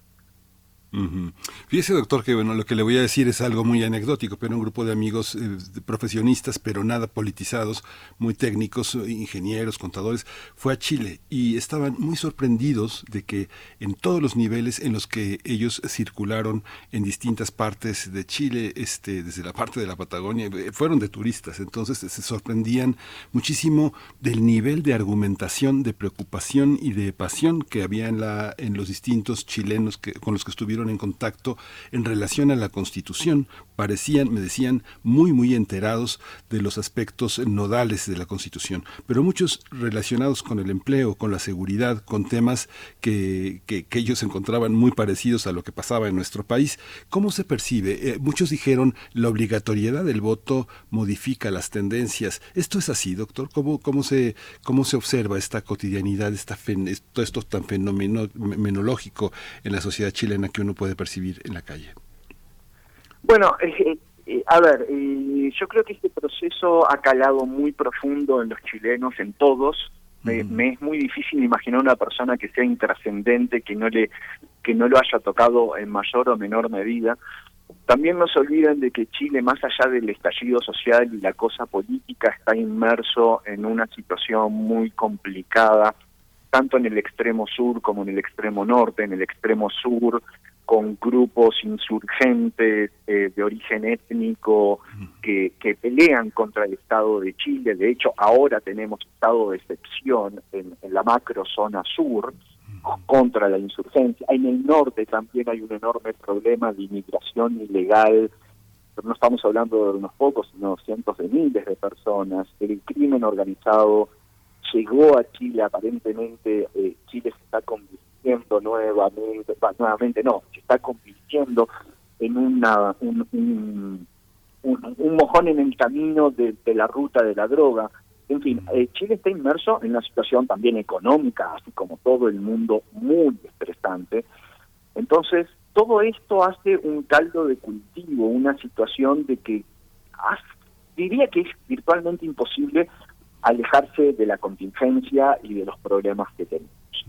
Efectivamente, a todo esto le sumamos el proceso constituyente que de por sí nos mueve el, ADN democrático en nuestra arquitectura institucional, en nuestras aspiraciones, en nuestros deseos, y, genera esto que, tú describes en cierta medida, claramente una sociedad, digamos, eh, parada en la calle diciendo, bueno, esto sí, esto no, y, y también se expresa y se materializó con este 86% de participación el domingo pasado, que es eh, francamente sorprendente eh, y, ciertamente esa cantidad fue muy elocuente, cantidad de ciudadanos fue muy elocuente para que eh, las autoridades hicieran el masazo que, fue, es claramente un, un masazo, se describió aquí. Doctor, en medio de esa, pues, de ese, de ese clima complejo en lo político, en lo económico, eh, podemos, puede usted decir que hay polarización eh, en, la sociedad chilena. hemos escuchado, bueno, algunas eh, personas y analistas que en un primer momento acudieron a, esa cuestión, la polarización. ¿Es así o cómo debemos entenderlo? No, sí, cierto. A ver, muy, hay, hay diferencias en cómo entendemos la polarización. Indiscutiblemente hay diferencias significativas en las posiciones que, la gente tiene. Los, los mecanismos de democracia directa tienen muchas virtudes, pero uno de los problemas que tienen es que dicotomizan problemas muy complejos en algunas instancias. Y aquí era el apruebo o el rechazo. Y efectivamente no conozco una sola familia, una sola casa, un solo grupo de amigos donde no hayamos tenido diferencias significativas a veces el tono de la voz sube un poco más de lo que nos hubiese gustado. en la élites también sucede algo por el estilo, lo único que ellos tienen amplificadores, porque son los que son entrevistados en los medios de comunicación, eh, son los que movilizan a la ciudadanía o desmovilizan, en fin, lo que ustedes quieran. Que existe polarización, sí, pero, pero ojo, la polarización en cierto nivel es muy sana porque nos marca las diferencias, nos hace discutir y nos hace más virtuosos como ciudadanos. La polarización en sí misma, en la medida que esté enmarcada en un, en, un contexto de respeto, no es mala necesariamente. Eh, otra cosa sería la violencia. Eh, ahí ya estaríamos en otro ámbito, en otro plano y, y, y, y inclusive en ese ámbito Hubo algunos destellos aquí y allí, eh, por suerte controlados de unos y otros, y las voces eh, violentistas, tanto de unos como de otros, fueron por sus grandes grupos eh, opacadas calladas, por suerte. Muchos, en muchos momentos, doctor, hay una, una especie como de alineación de Chile a, a, un, un, momento de cambio en América Latina. Sin embargo, este, las condiciones de Chile propias obedecen a otros, a, otros paradigmas. Para nosotros, para los mexicanos, usted lo sabe bien, Chile es entrañable. Hay una, hay un amor profundo por lo, por lo chileno, esta cercanía, tantos maestros, tantos amigos que han pasado aquí. Y los momentos de cambio a veces hacen que identifiquemos eh, los cambios de los países con los propios. Pero Chile tiene su propia historia, su propia economía. ¿Con qué identificarlo en este orbe internacional que presiona con inversiones, con cambios, con evaluaciones? ¿Cuál es el Chile frente a la comunidad internacional que tiene el bastón de mando hoy? Eh, es una pregunta muy difícil. Chile es un país eh, es un país muy particular. Ustedes se imaginarán por mi acento que yo no soy originalmente chileno, yo vengo del Uruguay originalmente. Eh, así como ustedes lo ven como un país eh, quizás entrañable, pero un tanto lejano, para mí es un país muy grande y muy cercano, comparándolo claramente con el caso uruguayo. Eh, pero sí no deja de sorprender la capacidad que tiene esta sociedad, este país, de ser un imán de atracción en lo bueno y en lo malo. Es, es un país que creo que va a mantener esa esa seducción, eh, esa atracción, eh, no solamente en la región, sino internacionalmente, más allá que es un país absolutamente, inconmensurablemente bello, con una variedad increíble. Pero, pero Chile va a mantener eso. Eh, sobre su inserción internacional, bueno, también parte del problema que se discutió en su momento en, la, en el borrador constitucional que sobre el cual votábamos el domingo pasado, se incluía que nuestra zona, nuestro norte, es América Latina, y eso también generó algún tipo de rigidez porque algunos decían, bueno, si tenemos que, ¿por qué tenemos que hacer preferencias económicas por un continente y no mantener la postura eh, tradicionalmente chilena de las últimas decenas de años de apertura a todo el planeta? Chile es el país que tiene mayor cantidad de tratados de libre comercio en el planeta hoy en día. Y, y, bueno, algunas personas, inclusive en el gobierno, no ven esto con mucha felicidad, otros desde el mismo gobierno dicen que es justamente una de las grandes fortalezas que tiene Chile en el contexto internacional. Como para como en todos los temas hay dos visiones por lo menos, ¿no? Sí. Eh, ¿Cómo quedan, eh, bueno, en, en, esas cuestiones de como en todos los temas hay dos visiones o más, eh, cómo queda la configuración de los grupos sociales organizados, doctor Altman? hay grupos que no se sumaron al proceso desde un principio y otros que se fueron bajando durante el proceso. ¿Cómo lo ve? del proceso, perdón, no te escuché bien, del proceso constitucional. Sí, así es, del proceso que acompañaron o no el, el, proceso de plebiscito, de, de sí, de, de plebiscito. Eh, eh, el proceso fue aceptado por todos los partidos políticos, con la excepción del Partido Comunista, que no firmó el acuerdo de noviembre del 2019. Fue el único partido de todo el espectro político chileno que no acompañó el, el, acuerdo de paz, el acuerdo para la paz y el acuerdo que abría la posibilidad a este proceso constituyente que incluía un plebiscito de entrada, la, la, la elección a los, a los convencionales, y la salida de este domingo pasado en el plebiscito con voto obligatorio. Eso el Partido Comunista en un principio se negó, después a la fuerza, en cierto sentido, se sube al carro porque tuvo convencionales eh, eh, cercanos al partido indiscutiblemente, y ahora forma parte de la coalición de gobierno del presidente Boric.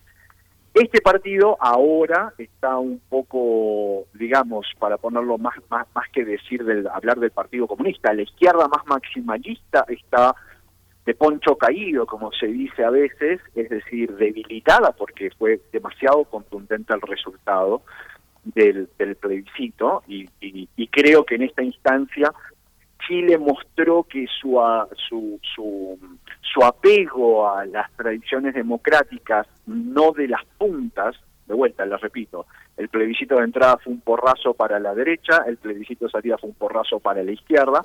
Aquí los grandes triunfadores eh, son los la, la, izquierda socialista, si ustedes quieren, o, o, el centro democrático más liberal, creo que son los, los que salen mejor parados. Eh, tanto así que el ayer o anteayer hubo una suerte de amenaza indirecta de un legislador del Partido Comunista avisándole al presidente de forma muy muy indirecta, ¿no?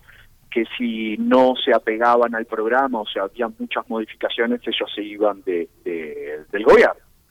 O sea, estamos en un momento, como les decía muy al principio, muy muy líquido, de mucho cambio y todavía recuperándose el, el oficialismo del golpe recibido el domingo.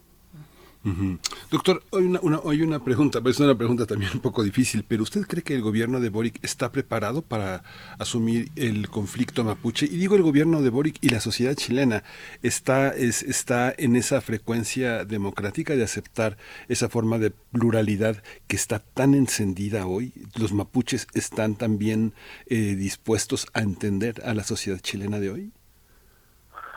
A ver, yo creo que eh, existe la, la mejor la mejor disposición de las autoridades, empezando por el presidente Boric, de, encontrar alguna solución a, este tema que indiscutiblemente viene de antes de la colonia.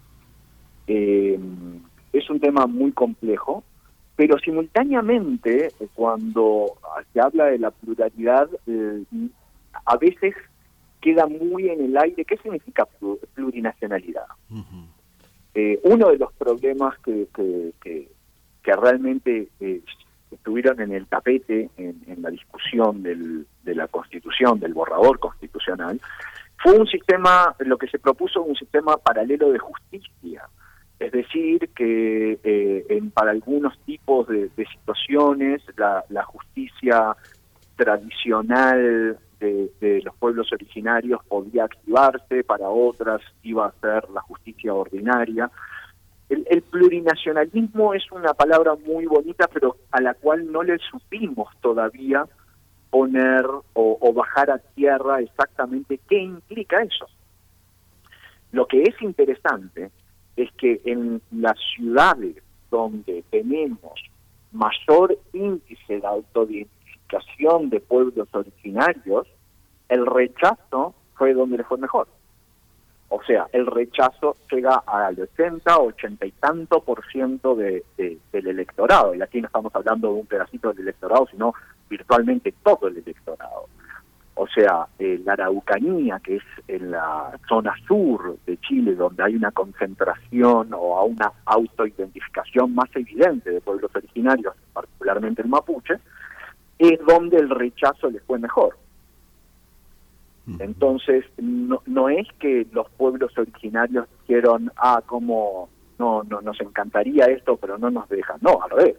En los lugares donde estos, donde estas personas habitan, tiende a ser el lugar donde el rechazo fue mucho más evidente que en otros lugares. Bien, pues doctor David Altman, le agradecemos por este análisis, por su tiempo para la audiencia de Radio UNAM aquí en Primer Movimiento y bueno, estaremos por supuesto con mucha atención, como lo hemos hecho, a los procesos sociales y políticos en Chile, económicos también. Muchas gracias, doctor.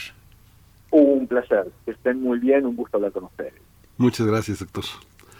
Pues vamos a hacer una pausa, vamos a hacer una transición con, con, con música, vamos a escuchar de, uh, de, Bill Evans y Chef Baker Alone Together, si es que tengo razón. Sí, vamos para allá.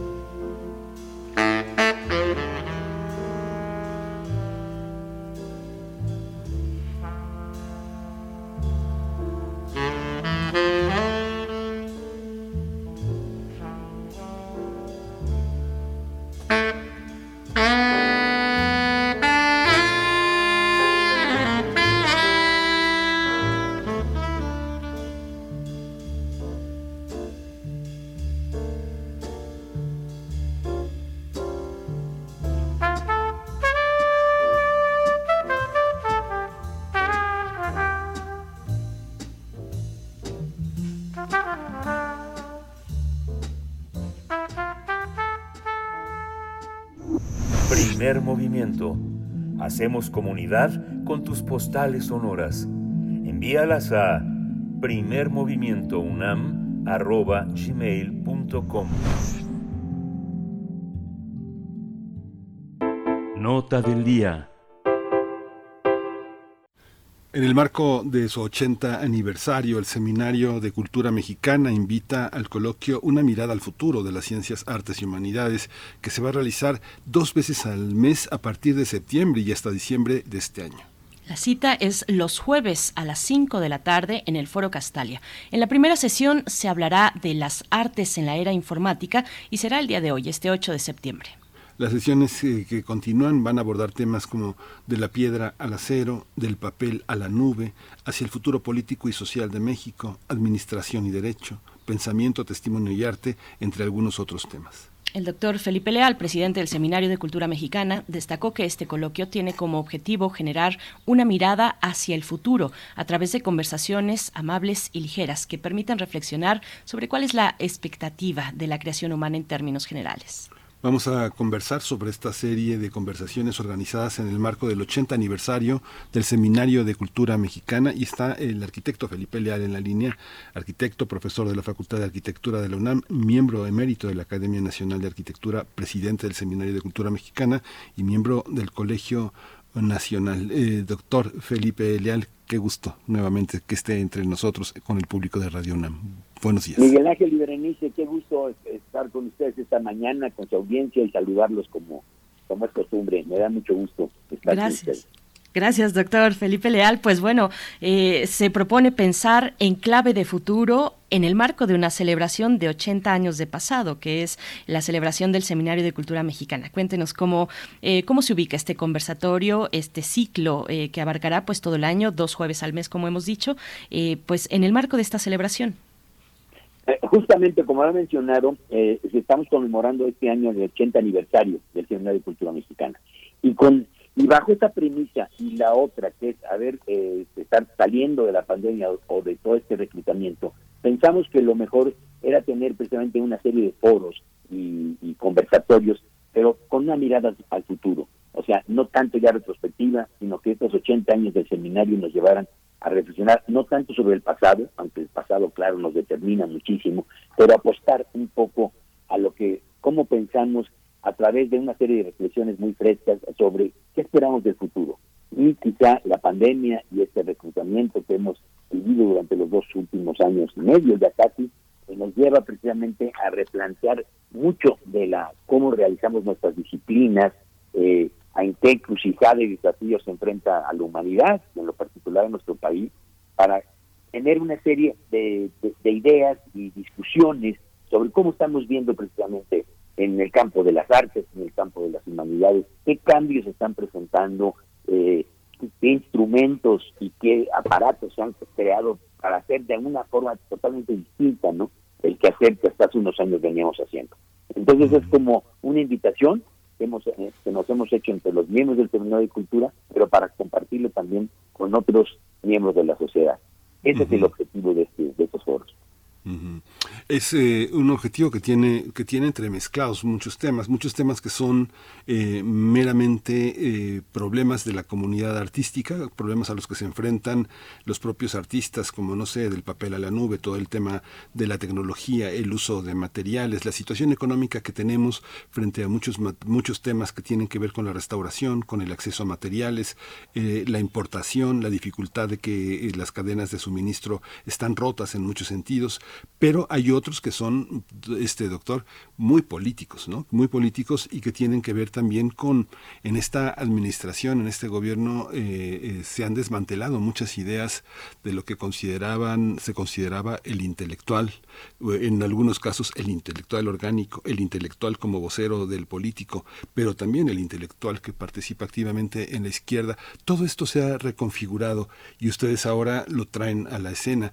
¿Qué, qué significado tiene esto? ¿Qué, ¿Qué, se espera de discutir temas tan, tan candentes, tan politizados, maestro? Justamente, ese es parte del tema. O sea, no, no, no estar ajenos y no soslayar una, una realidad de la cual estamos viviendo, ¿no? Tanto en el mundo como en lo particular en México, ¿no? Y esta concepción de la cultura, eh, quizá ya un poco anquilosada, o esta idea del intelectual orgánico, como bien mencionas, Miguel Ángel, sino en un, en un, en un papel realmente de democratizar la, la cultura, de tener un concepto mucho más amplio que la cultura. La cultura para la educación. La cultura no es únicamente esta capa eh, superestructural como generalmente eh, se ha visto o se ve como un elemento casi de decoro, sino, o de decoración, perdón, este, eh, o superflua, sino algo que viene integral, viene en el fondo del, de, la estructura de, nuestro hacer cotidiano, ¿no? Desde las formas en cómo nos comunicamos, desde la gastronomía, los, lenguajes de todo tipo que existen. Entonces, tomándolo desde ese punto de vista, sí pensar en, qué perspectivas hay, porque si hay una serie de transformaciones en el país y en el mundo que no podemos soslayar. Y es a partir de ello en el cual cómo, a qué nos vamos a ir enfrentando, qué tenemos que romper, qué paradigmas se tienen que, abrir para modificar estas actitudes. Por, por ejemplo, desde el campo tecnológico se menciona muy bien en el, en el tema que tiene que ver con la literatura, ¿no? Del papel a la nube. Pues es que es eh, casi imposible no pensar que toda la información que puede estar literaria también en la nube y ya no nomás en un manuscrito, o en el campo de la arquitectura, entre el acero y la, entre la piedra, entre las construcciones hasta neolíticas, hasta lo que es el acero y cada vez más hacia materiales de la nanotecnología y materiales mucho más ligeros. Entonces nos estamos enfrentando a cambios tecnológicos, a cambios de las estructuras sociales y también a lo que se vive en México en relación a una serie de reacomodos en cuanto a las políticas culturales y la presencia de lo que se puede entender como el, el, el hacer de los creadores. El creador bajo qué bajo qué esquema el creador todavía en su cúpula aislado eh, no colectivizado porque a la par hemos visto también cómo han surgido con ello toda una serie de grupos colectivos no podemos negar los grupos colectivos la tolerancia que hay entre una serie de temas todo eso es lo que vamos a ir, tratando cómo nos vamos a ir ajustando no y no ajustando sino promoviendo y tener una mirada realmente prospectiva y positiva y no únicamente reactiva porque generalmente lo que nos ha ido este, dominando durante los últimos años son este tipo de casi de nostalgias de un pasado eh, bajo otras condiciones y la queja. Azar de estas de esas actitudes negativas y reactivas hacia una serie de, de, posicionamientos positivos y reconocer una serie de cambios en la realidad que nos que, que nos que nos habita, ¿no? que nos envuelve. Doctor, ¿con, ¿con quiénes quiere dialogar el seminario? Eh, ¿Quiénes son los interlocutores de un diálogo que apunta al, al, futuro? Por supuesto, están invitados los, bueno, estarán en estos conversatorios los miembros del seminario, pero ¿con quién, con quién se dialoga cuando se piensa en, en futuro? Y, y, otra cuestión derivada de ello, ¿las instituciones de cultura están buscando ese diálogo? ¿Cómo, cómo lo ve? Sí, sí, desde luego, así hay un diálogo con otras instituciones entre ellas van a la, Academia de la Lengua, el Colegio Nacional, el Seminario de Cultura. Si hay una interrelación entre miembros y, las propias instituciones para establecer este diálogo. Y el diálogo fundamental también es con el público en general, o sea, romper esa barrera en que sea nada más endogámico un, diálogo entre los propios miembros de estos organismos, sino con el público. O sea que sí, eh, habrá toda una parte de participación con el público, tanto en línea como presencial, para poder escuchar pues hay que romper, yo creo que esas barreras de la separación entre el ponente y el que esta idea pasiva, ¿no? El únicamente el espectador y también entre las disciplinas, porque aunque están agrupados ahora los temas disciplinarmente, la idea es que seguramente nos va a llevar a ir borrando estas fronteras que ya son absurdas entre ciencia y arte cuando históricamente pues ya ha habido muchos ejemplos desde el Renacimiento que estaban borradas, ¿no? Con los grandes innovadores o en otros momentos de la historia. Entonces, ir rompiendo también estas, estos eh, eh, terrenos estancos entre el saber de una disciplina y de otra. Eso también va a pasar, pero el diálogo fundamental será con el público y con otros organismos culturales. Doctor, hay una hay una percepción que por supuesto es personal, pero en las evidencias hay otras hay otras eh, eh, hay otros temas que permiten entender parte de esto que le presento ahora. La Coordinación Nacional de Difusión Cultural, la Coordinación de Difusión Cultural de la UNAM presentó en, en el marco de la pandemia una opción para salir de la crisis de las pausas que se elaboraron en sendos documentos y la cátedra Inés Amor fue eh, el, centro de una reflexión muy importante. Empezaron a hacerlo también en el Colegio Nacional, en el seminario, muchas instituciones que eran calificadas cuando entró esta administración de decimonónicas un poco, de, de, situaciones que ya no funcionaban, como la Academia Nacional de, este, de, la Academia de la Lengua, el Seminario de la Cultura, y se pusieron las pilas, como se dice, ¿no? Empezaron a renovarse, entró gente más joven, hubo cambios, hubo fallecimientos lamentables que permitieron la entrada eh, de, de, algunos miembros eh, que representaron una, un aire fresco, pluralidad, pero toda esta parte, digamos, de muchos, muchas personas que estaban siempre en la periferia, en la izquierda, calificaron como organismos legitimadores, donde estaban los mismos, donde se repartían, una misma persona estaba hasta en tres o cuatro organizaciones. ¿Cómo se observa esta esta estructura cultural es necesaria, tiene que cambiar, cómo, cómo hacer que eh, sean interlocutores no solo con el público, sino también con el propio gobierno, con los legisladores, con los jueces. ¿Es posible esto? ¿Es posible que a estos sectores de políticos les importen las cuestiones culturales y artísticas?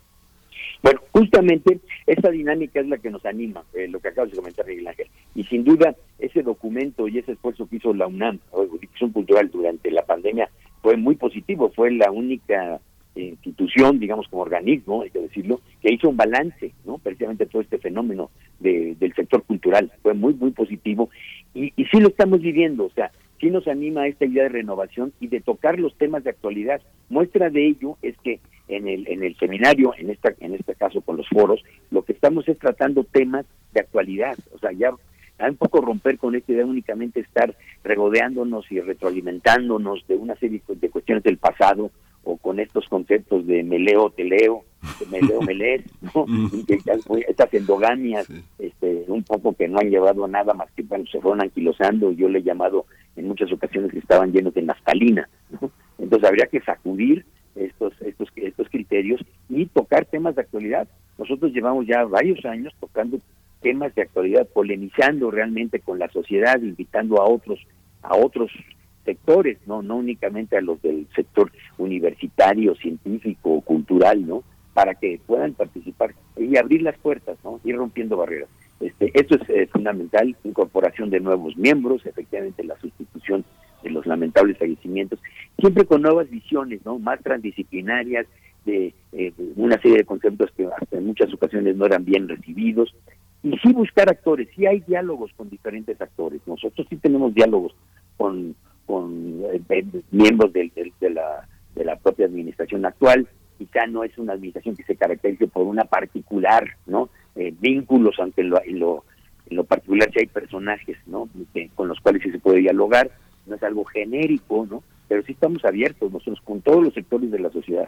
Por ejemplo, el seminario con nuestras misiones culturales que realizamos al interior del país en diversas ciudades que muchas están carentes precisamente de una infraestructura cultural, nuestra, nuestros vínculos son con todos los agentes. Tenemos generalmente los vínculos con el presidente municipal, con las alcaldesas, eh, con autoridades locales, con los comerciantes, eh, con sectores mucho más amplios de la población en los cuales derramamos precisamente estos cuestionamientos bueno, este saber sobre la cultura de México, en primera instancia, pero también con el deseo de que las cosas son distintas.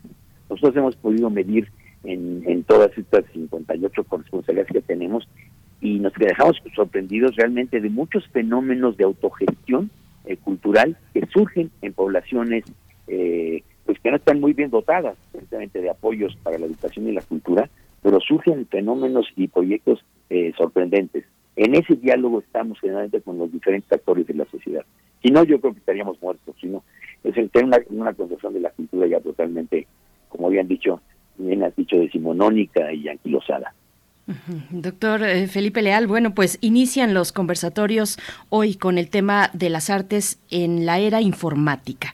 ¿Quiénes estarán en este diálogo, en el diálogo de esta tarde? ¿Y cómo pensar ese tema, las artes y la informática, en el contexto de una sociedad como la nuestra? Una sociedad que es muy diversa, como sabemos, que es muy compleja, que ofrece visiones de futuro mm, variadas, distintas, en las que no necesariamente es un imperativo de viajar por Europa Y, e ir a pues a los lugares más exclusivos del pensamiento, sino tal vez eh, y sí acercarnos a las comunidades, a los en este ejemplo que está usted poniendo, a los proyectos que se realizan pues en lo más cercano, en lo rural incluso, en los lugares que se encuentran fuera del foco eh, pues de atención de, de la mayoría. ¿Cómo, ¿Cómo ve esta parte y qué vamos a encontrar para esta para esta tarde?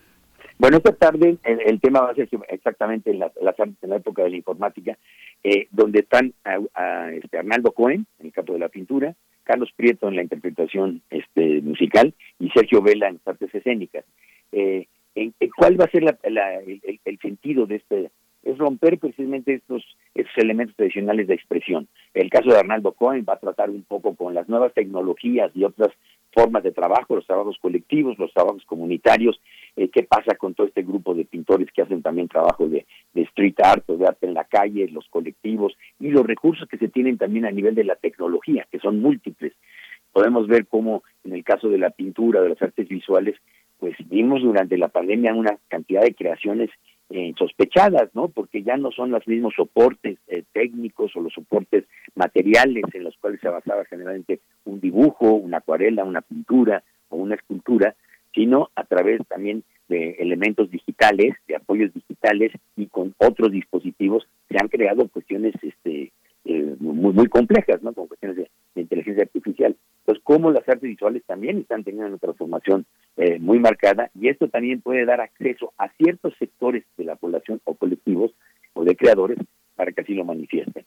Y a nivel de la música, pues de nuevo, la sonoridad a lo largo de la historia ha tenido muchísimas formas de generarse desde los instrumentos más precarios, más, más básicos como los percusivos, pero ahora de qué tantos eh, recursos podemos eh, eh, bastarnos para producir sonidos. Entonces, toda la música electroacústica, todo lo que se ha experimentado también durante la pandemia, pues generar nuevos sonidos, al igual que las artes escénicas. Pudimos constatar también durante este último periodo, pues que compañías de danza o compañías este, o, grupos colectivos de artes escénicas cómo se tuvieron que enfrentar a esa carencia de poderse reunir y de una forma particular pudimos observar hasta este, experimentos dantísticos en, el balcón de un edificio, en una azotea, en una cocina, eh, y todo ese tipo de experimentos sin duda van a dejar algo, o sea, sin duda ya dejaron una huella, es lo que queremos discutir. ¿Qué está dejando eh, estos cambios en las estructuras de las relaciones institucionales de la cultura con las prácticas particulares que mucha gente tuvo ¿no? durante la pandemia. Entonces, esto es lo que nos ha imbuido en, casi todos los temas. Este, lo hemos discutido y así este, esperemos que se realicen estos eh, conversatorios. No somos ni oráculos, ni, ni, ni, ni, podemos ni adivinos, ni podemos adivinar el futuro, pero sí un poco em, empezar a tener algunas reflexiones y compartir unas reflexiones entre los miembros con el público para llegar a, establecer algunas, quizá algunas alternativas. Eso es lo que se trata el, foro, más o menos lo que tenemos que enfrentar. Para muchos jóvenes eh, tener a tantos maestros pues es una inspiración, pero también, eh, eh, doctor Felipe Leal, es, muchas personas también están interesadas en tener una, un espacio de fidelidad a este tipo de, de manifestaciones. ¿Va a haber alguna, algún, si alguien va a todas las sesiones o al 80%, va a tener alguna manera de registrarse, de tener una constancia? de que fue, de que estuvo ahí? Eh, no la tenemos contemplada, pero yo creo que es una muy buena idea que podríamos este, considerar, sí, para que tuvieran también como una, que fuera muy consistente y una presencia, que no únicamente acudieran a una de las de las de las sesiones. Es muy buena su sugerencia, Miguel Ángel, la, la, tomaremos en cuenta a partir de hoy. Sí, es que hay mucha gente que, se asoma y que le, le, encanta ver a sus a sus maestros y que son son inspiraciones para muchas muchos jóvenes que nunca los han visto en persona, ¿no? Que son muy muy importantes, ¿no? Arnaldo Cuen, Prieto, ¿no? A, ello. Y lo que también es sorprendente es el público en general, así eh, que te puede llegar de cualquier profesión, a lo mejor ni siquiera son profesionales, que es lo que queremos, que lleguen a los auditorios y, entran, han entrado, entran a las galerías o entran a, estos foros y, y después realizan preguntas y comentarios muy, muy interesantes. Queremos romper esta idea que únicamente sea, nada más sea, digamos, con un carácter más como eh, tradicional universitario, sino de, es, abierto a todo público y a todas las generaciones, es incluyente en todos los sentidos. Pues muchas gracias por esta participación, doctor Felipe Leal. Eh, hay que decir ya para despedirnos que esta bueno, estos, estos conversatorios que inician hoy a las 5 de la tarde estarán en transmisión, en una transmisión en vivo a través del canal de YouTube del Seminario de Cultura Mexicana. Y bueno, anoten las fechas, agéndenlo, septiembre, eh, dos, dos jueves al mes. Para el caso de septiembre es hoy a las 5 de la tarde y también el 22 de septiembre, en el caso de octubre, mm, jueves 6 y 20, en noviembre el jueves 3 y 17 y también en diciembre el jueves primero y 8 del último mes de este año. Muchas gracias, doctor eh, Felipe Leal, por esta, por esta mañana y pues por este trabajo que, que es, eh, resultará seguramente interesante para quienes se acerquen. Gracias y hasta pronto. Berenice, qué gusto escucharte y conversar contigo, igual que con Miguel Ángel. Un saludo Muchas eh, gracias. afectuoso y a su audiencia. Gracias, doctor. Gracias, hasta pronto. Doctor, bueno, pues ahí estuvo el doctor Felipe Leal, profesor de la Facultad de Arquitectura de la UNAM, miembro emérito de la Academia Nacional de Arquitectura, presidente del Seminario de Cultura Mexicana y miembro del Colegio Nacional, para hacernos esta invitación, hacerles a ustedes esta invitación. Nosotros vamos a ir al corte, nos despedimos de Radio Nicolaita, ya son las nueve de la mañana. Síguenos en redes sociales. Encuéntranos en Facebook como Primer Movimiento y en Twitter como arroba PMovimiento. Hagamos comunidad.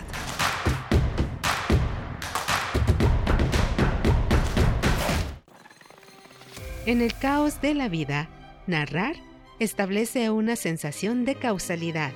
Es una capacidad humana invaluable. Inscríbete al curso en línea Narrativa, Multiplicidad de Ideas impartido por el doctor José Alejandro Montes Vázquez, especialista en literatura. Un espacio de intercambio y reflexión sobre el acto de contar historias desde distintas disciplinas del conocimiento. Sábados del 10 de septiembre al 29 de octubre, de 10 de la mañana a 12 del día. Informes e inscripciones al correo cursosunam.gmail.com. Pregunta por los descuentos vigentes. Radio UNAM Experiencia Sonora. Ser verde no es estar a la moda como muchos piensan. Hoy, ser verde está siendo un estilo de vida para miles de personas. Porque a ti como a nosotros nos preocupa el cambio climático, el cuidado del agua, de los bosques y el bienestar animal. Y aunque nos sigan criticando, seguiremos trabajando. Porque hasta ahora el 90% de las propuestas medioambientales y por los animales son del verde. Es momento de gritar fuerte y sin pena. Yo quiero un México más verde. Partido Verde. El conocimiento es incompleto si éste no se comparte. José de la Herrán combinó su inteligencia, su vida y su generosidad en un esfuerzo de toda la vida para que el mundo pudiera saber. Me tocó a mí formar un gabinete de, ingeniería para el diseño del del observatorio, que era diseñar el telescopio ópticamente y mecánicamente y diseñar el edificio donde iba a estar, en fin. Y con el doctor Sarucán estuvimos en la manufactura del Museo de Ciencias Universum, que actualmente pues ya tiene más de 20 años funcionando. Desde su juvenil interés por la astronomía hasta su especialización en los aún nacientes medios electrónicos de comunicación, el ingeniero miró en la tecnología un futuro inevitable que era necesario aprovechar y entender como herramienta. Radio, televisión, óptica, aceros especiales, todo despertó su interés y podría ser utilizado para su propósito, el cual fue hospedado no solo por la Universidad Nacional Autónoma de México, también la Universidad Autónoma Metropolitana, el Instituto Politécnico Nacional, el Instituto Tecnológico de Estudios Superiores de Monterrey, la Secretaría de Educación Pública y hasta el Consejo Nacional de Ciencia y Tecnología y la Comisión Federal de Electricidad.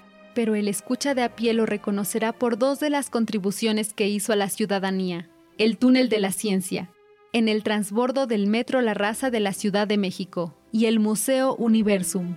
Una respuesta lúdica e interactiva a los estáticos museos científicos del momento. Fue colaborador del Instituto de Astronomía de la UNAM presidente de la Asociación Mexicana de Periodismo, presidente de la Fundación Latinoamericana de Radio y Televisión y fundador de la Sociedad Mexicana de Astronomía.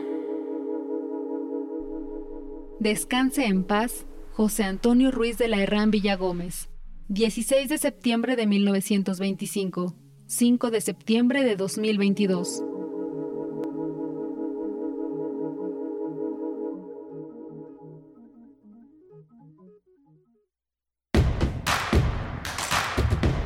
Encuentra la música de primer movimiento día a día en el Spotify de Radio UNAM y agréganos a tus favoritos.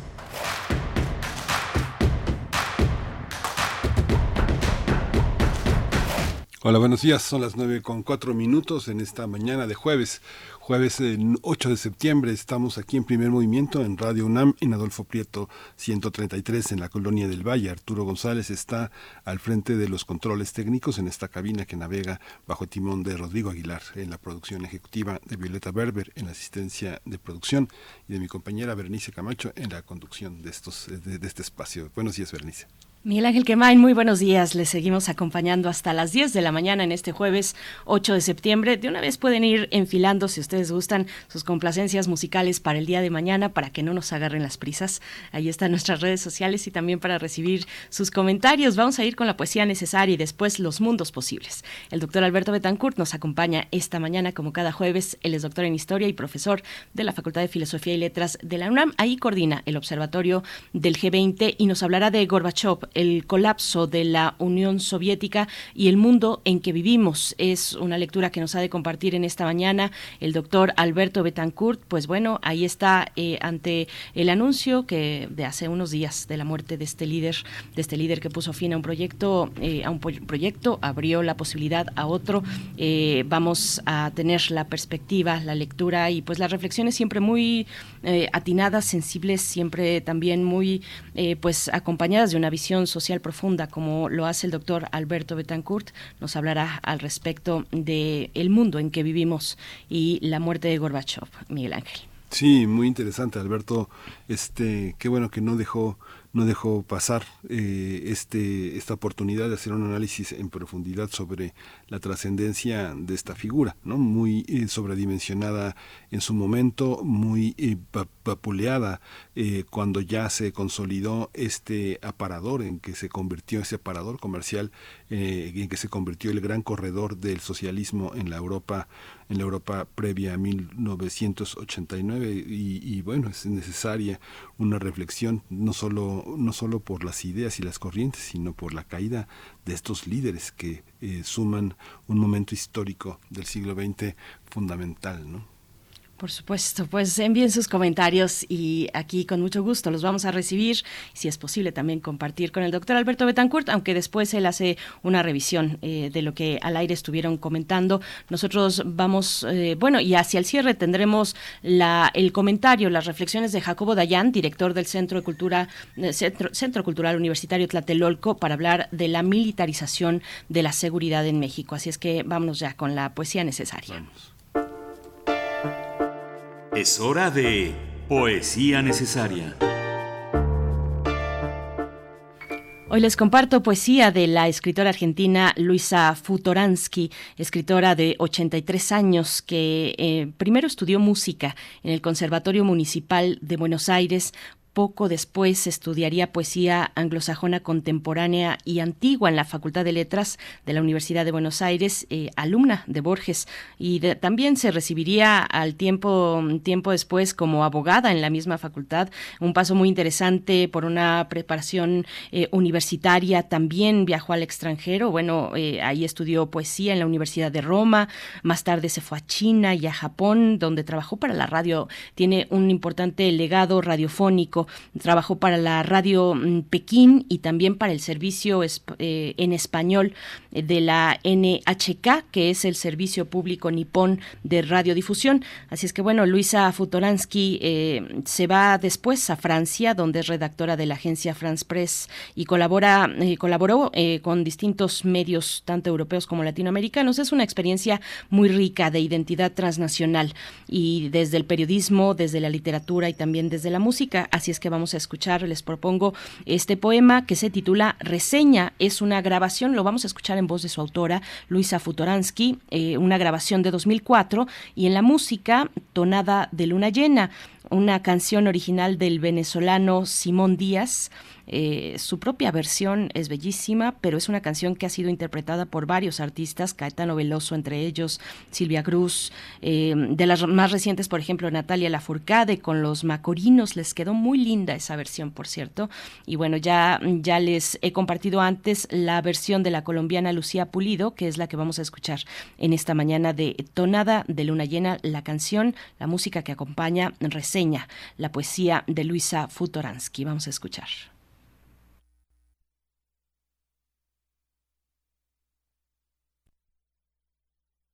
Soy de otra parte, otro cuerpo, otro golfo. Para que me entiendan, para que no me entiendan demasiado, por atajos y digresiones, escribo. A mano limpia, a campo traviesa. Vivo por circunloquios espirales, pidiendo disculpas, permiso, demasiado. Tropiezo, desentono, me repito, adiciono prótesis, me encorvo. Heteróclita, minuciosa, descuidada, descartando a manotazos, boqueando con notas a pie de página, inverificables. Desenraizada como tronco de plátano, a merced de la borrasca puro cráter, pura fragilidad, sin saber echar raíces, pero voy, poniéndome en escena fuera de foco, por lente cóncavo o convexo, nunca el del arco iris, nunca el del amor correspondido, menos furtivo.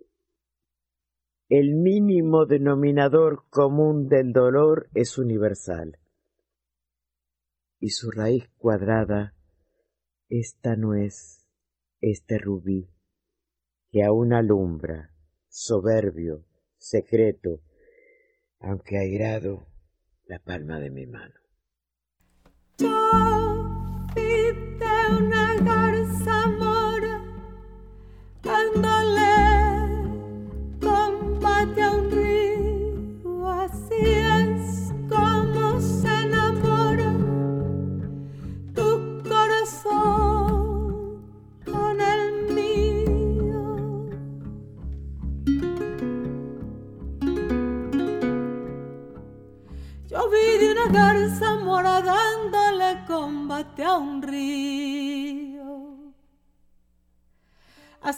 Como se enamora.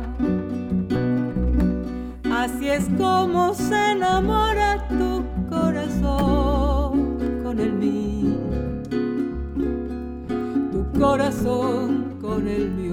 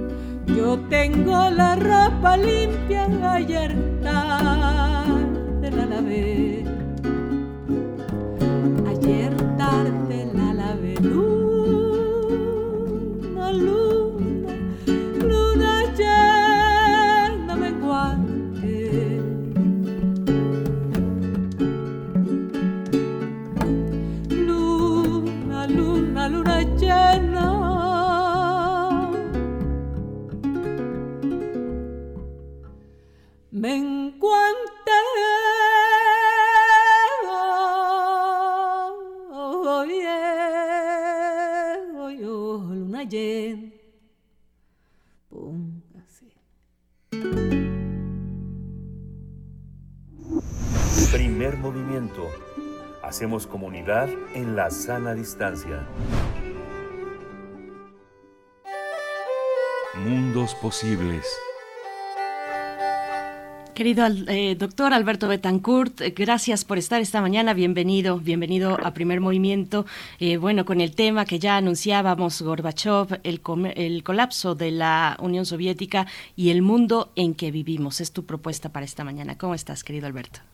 Híjole, Berenice, buenos días. Primero déjame recuperarme de estas armonías y estos versos del maestro Simón Díaz que lo dejan a uno muy bien plantado en esta mañana húmeda aquí en el Valle de México. Miguel Ángel, buenos días, querido. Hola, buenos días, Alberto.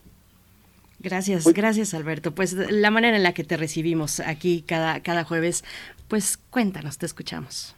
Pues les quiero proponer que nos demos unos minutos para la poética de la historia en el sentido de que tratemos de escrutar el presente en el que vivimos a partir de una reflexión sobre la manera en la que distintos autores se han representado nuestro pasado inmediato, lo que podríamos llamar nuestro pasado presente, porque la reciente muerte de Mikhail Gorbachev nos resitúa, digamos, en la dimensión histórica en la que vivimos y nos coloca ante la necesidad de tratar de esclarecer el panorama de esa densa nube de polvo que se levantó sobre los escombros que dejó tras de sí el colapso de la Unión de Repúblicas Socialistas Soviéticas.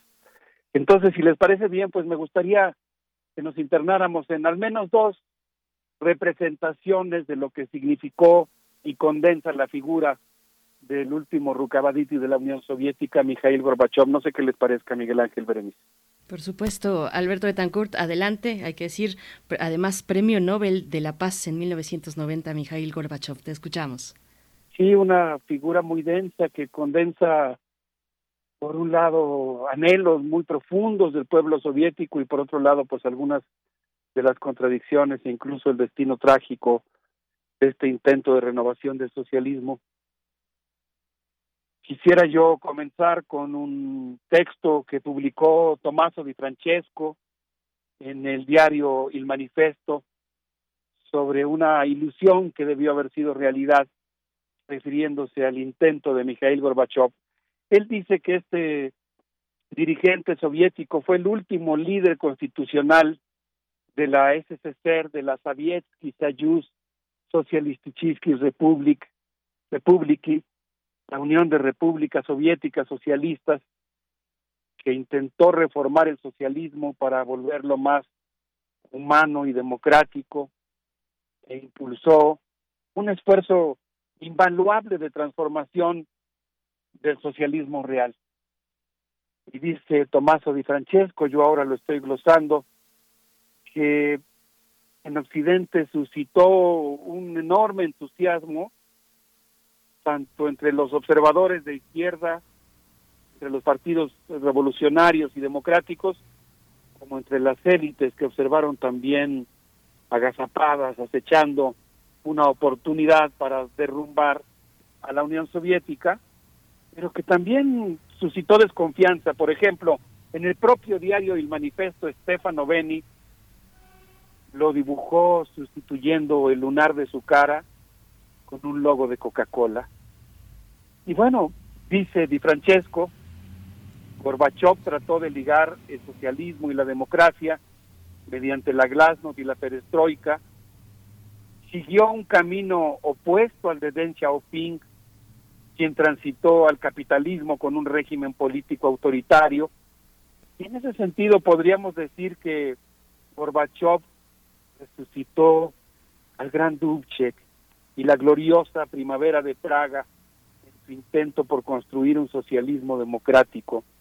Convocó a un Congreso del Pueblo para vitalizar a la, sociedad civil socialista, un esfuerzo claramente antiestalinista, Incluso rehabilitó a Buhari, quien debemos decir que fue quien le susurró a Lenin la nueva política económica, el regreso parcial a las leyes del mercado, ese momento de la, digamos, esta intrincada retórica de Lenin, que siempre era tan claro y tan profundo, pero que eh, se aventó una frase como que hay que dar eh, un paso para adelante y dos pasos para atrás, refiriéndose a la nueva política económica. Y el texto, en esta representación, digamos que aquilata sobre todo el esfuerzo de Gorbachev por eh, humanizar el socialismo, el texto publicado en el manifiesto dice también, lo estoy glosando, no lo estoy citando literalmente, que en el terreno internacional impulsó una Europa unida, algo que yo creo que vale mucho la pena pensar en nuestro tiempo, una Europa, una gran Europa que iba desde el Atlántico hasta los Urales. Gorbachev retiró las tropas soviéticas de Afganistán, un tema que por cierto yo he repensado mucho, a mí pues me tocó ser de los partidarios de la oposición a la invasión soviética a Afganistán y pues después cuando vi eh, el asedio al que estaba sometido eh, el Afganistán socialista, incluso con esa división que existía entre los partidarios de una versión más, eh, digamos, sujeta al apoyo de la Unión Soviética y los partidarios de un socialismo propio de Afganistán. No sé, he pensado mucho sobre las consecuencias que tuvo ese asedio talibán promovido por Estados Unidos en Afganistán y las consecuencias del repliegue soviético, uno de los muchos temas junto con, con las políticas de la perestroika y su política internacional, pues ameritan una, una evaluación cuidadosa, un, un acercamiento continuo para tratar de esclarecer lo que ocurrió y valorar qué significado tiene. Pero retomando el texto de, de Tommaso Di Francesco, eh, en el plano internacional dice que Gorbachev también reunificó a Alemania, pero sin consultar a sus camaradas del Partido Socialista Unificado de Alemania, a cambio de que la OTAN se comprometiera verbalmente, y aquí hay todo un tema, a no expandirse una pulgada hacia el este. En ese mismo terreno del ámbito internacional y geopolítico, Gorbachev propuso medidas de desarme, negoció seriamente con Ronald Reagan un desarme nuclear total de misiles estratégicos y en 2014 cuestionó el papel de la OTAN eh, en Ucrania y posteriormente en Georgia, ya desde luego en la época podríamos decir contemporánea. Gorbachev fracasó, todos lo abandonaron, el reseteo descentralizado de la Unión Soviética la hizo estallar en múltiples nacionalismos, se abrió la caja de Pandora, suscitó la avaricia de quienes vieron las empresas estatales como un botín, la vieja nomenclatura se convirtió en franca oligarquía. Yo diría, eh, todavía inspirado en el texto de Francesco, pero ya con mis propias ideas, que casi podríamos escribir una ópera. En 1991 los defensores del statu quo le dieron un golpe de Estado, pero paradójicamente fue salvado por su peor enemigo, por Boris Yeltsin, quien le espetó en la Duma, me imagino, Berenice Miguel Ángel, que ustedes habrán visto esa foto, eh, el momento en el que Boris Yeltsin en la Cámara de Representantes soviética se acerca a, a Mikhail Gorbachev con un papel en la mano y le dice, lea usted el papel que yo le di. Mikhail Gorbachev, de quien uno hubiera esperado una respuesta de otro tipo, procede a leer el texto de su renuncia. Renuncio, dijo Gorbachev, y unos meses después la bandera de la hoz y el martillo fue arriada de la Plaza Roja. Yo digo que Yeltsin instauró el peor centralismo, privatizó la URSS y en 1993 cañoneó la Duma para derrotar militarmente a la fracción parlamentaria que se negaba a disolver la Unión Soviética. Poco después, tras el desastre dejado por Yeltsin, que dejó lo que había sido la Unión Soviética en escombros, tanto en términos geopolíticos como en términos internos y de calidad de vida de la población. Hemos mencionado aquí que incluso un estudio de mi amiga, la gran experta en el estudio de, la Unión Soviética y de Rusia, eh, hemos mencionado que Ana Teresa Gutiérrez del Cid hemos dicho que ella incluso menciona que decrece la esperanza de vida en la entonces eh, Unión Soviética y posteriormente la Federación Rusa. La derrota de la perestroika fue también un contratiempo para Europa, la evaporación de una valiosa oportunidad para la paz. Debemos decir, esa es mi apreciación, que una corriente de derecha toma el poder en Rusia con una iconografía monárquica, una iglesia ortodoxa sumamente conservadora, pero yo diría que el naufragio reformador generó un mundo peligroso, un revival de la Guerra Fría, con muchas de las guerras actuales e incluso y sin duda la tragedia ucraniana. Creo yo que el colapso de la Unión Soviética sumergió a la izquierda en un marasmo ante un conflicto difícil de dilucidar, la OTAN se expandió sin control y yo diría en ese sentido que la caída de la URSS sembró muchas de las pesadillas que hoy nos quitan el sueño. Berenice Miguel Ángel. Sí, es un panorama que visto en retrospectiva recuerda muchos momentos que no tenían una clara eh, ubicación en el futuro, ¿no? Digamos que el futuro de ese momento es hoy y, esa y esa consideración eh, no parecía que no estaba en ese momento clara, Alberto, ¿no? Que es algo muy interesante verlo también un poco en esos términos, ¿no? Qué padre lo dijiste, Miguel Ángel, estoy completamente de acuerdo el futuro de ese momento histórico es hoy. Digamos que hoy estamos viviendo efectivamente las consecuencias de ese momento y por eso creo que vale mucho la pena revisitarlo, seguirlo pensando y tenemos una ardua tarea de interpretación, no no es algo fácil. Estaba yo leyendo una nota de Virginia Hebrero eh, publicada en la Gaceta Rusa, en la Rusiskaya Gaceta, y ella pues recuerda eh, el momento en el que fue el bombardeo al Parlamento, y pues recuerda que en septiembre de 1993 el presidente de la, de la Duma, Ruslan Bulatov, se negó a disolver la URSS y Yeltsin respondió disolviendo el Parlamento. Los diputados se negaron a acatar la orden y la madrugada del 4 de octubre de 1993 Boris Yeltsin ordenó disparar contra un edificio conocido como la Casa Blanca ordenó a los tanques cañonear la Duma, donde se alojaba eh, el Parlamento. En ese momento, por cierto, Bill Clinton celebró el cañoneo como un triunfo de la democracia. Y yo creo que en buena medida, pues lo que estamos viviendo hoy, la, nueva Guerra Fría, eh, la disputa y los conflictos en la periferia de la ex Unión Soviética, eh, la carrera armamentista terrible, pues en buena medida son consecuencia de estos hechos dramáticos que pues vale mucho la pena seguir eh, analizando.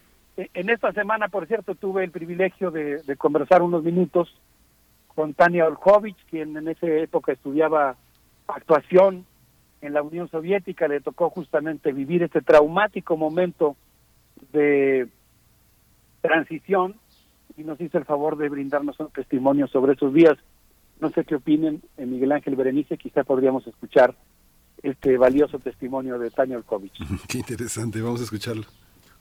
Soy Tania Olkovich. Llegué a la Unión Soviética en 1989 y me fui de Rusia en 1995. Viví la transición, la caída del colapso de la Unión Soviética. Tenía 20 años Estudiaba actuación en la escuela de cine, mi ruso apenas se, se asentaba en temas de arte y teatro y cine, aún no podía discernir cuestiones políticas en el idioma ruso. Pero cuando salí a la calle veía como cada vez estatuas de Lenin habían sido tiradas para abajo. Se percibía inquietud, nerviosismo. El rublo devaluado ya estaba y había escasez en las tiendas, mientras que productos de Europa y Estados Unidos entraban con precios exorbitantes para los rusos. El día que bombardearon el Parlamento, el Duma, un día de septiembre de, del 93, estaba en mi cuarto de la residencia estudiantil. Era la tarde y me encontraba viendo la televisión en un aparato pequeño de blanco y negro me parece que veía un ballet y de pronto la transmisión fue interrumpida para irse a rayas. Y entonces empecé a escuchar voces afuera en la calle que gritaban en los pasillos de la residencia, compañeros que decían, atac, atac, han atacado. Pasaron a decirme que no me atreviera a salir y que era peligroso.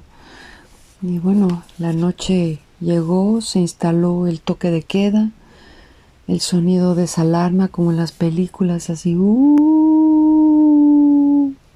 se escuchó a lo largo de tres días. Nadie entendía nada, ni los rusos entendían. Muchas contradicciones, muchos nombres, discusiones.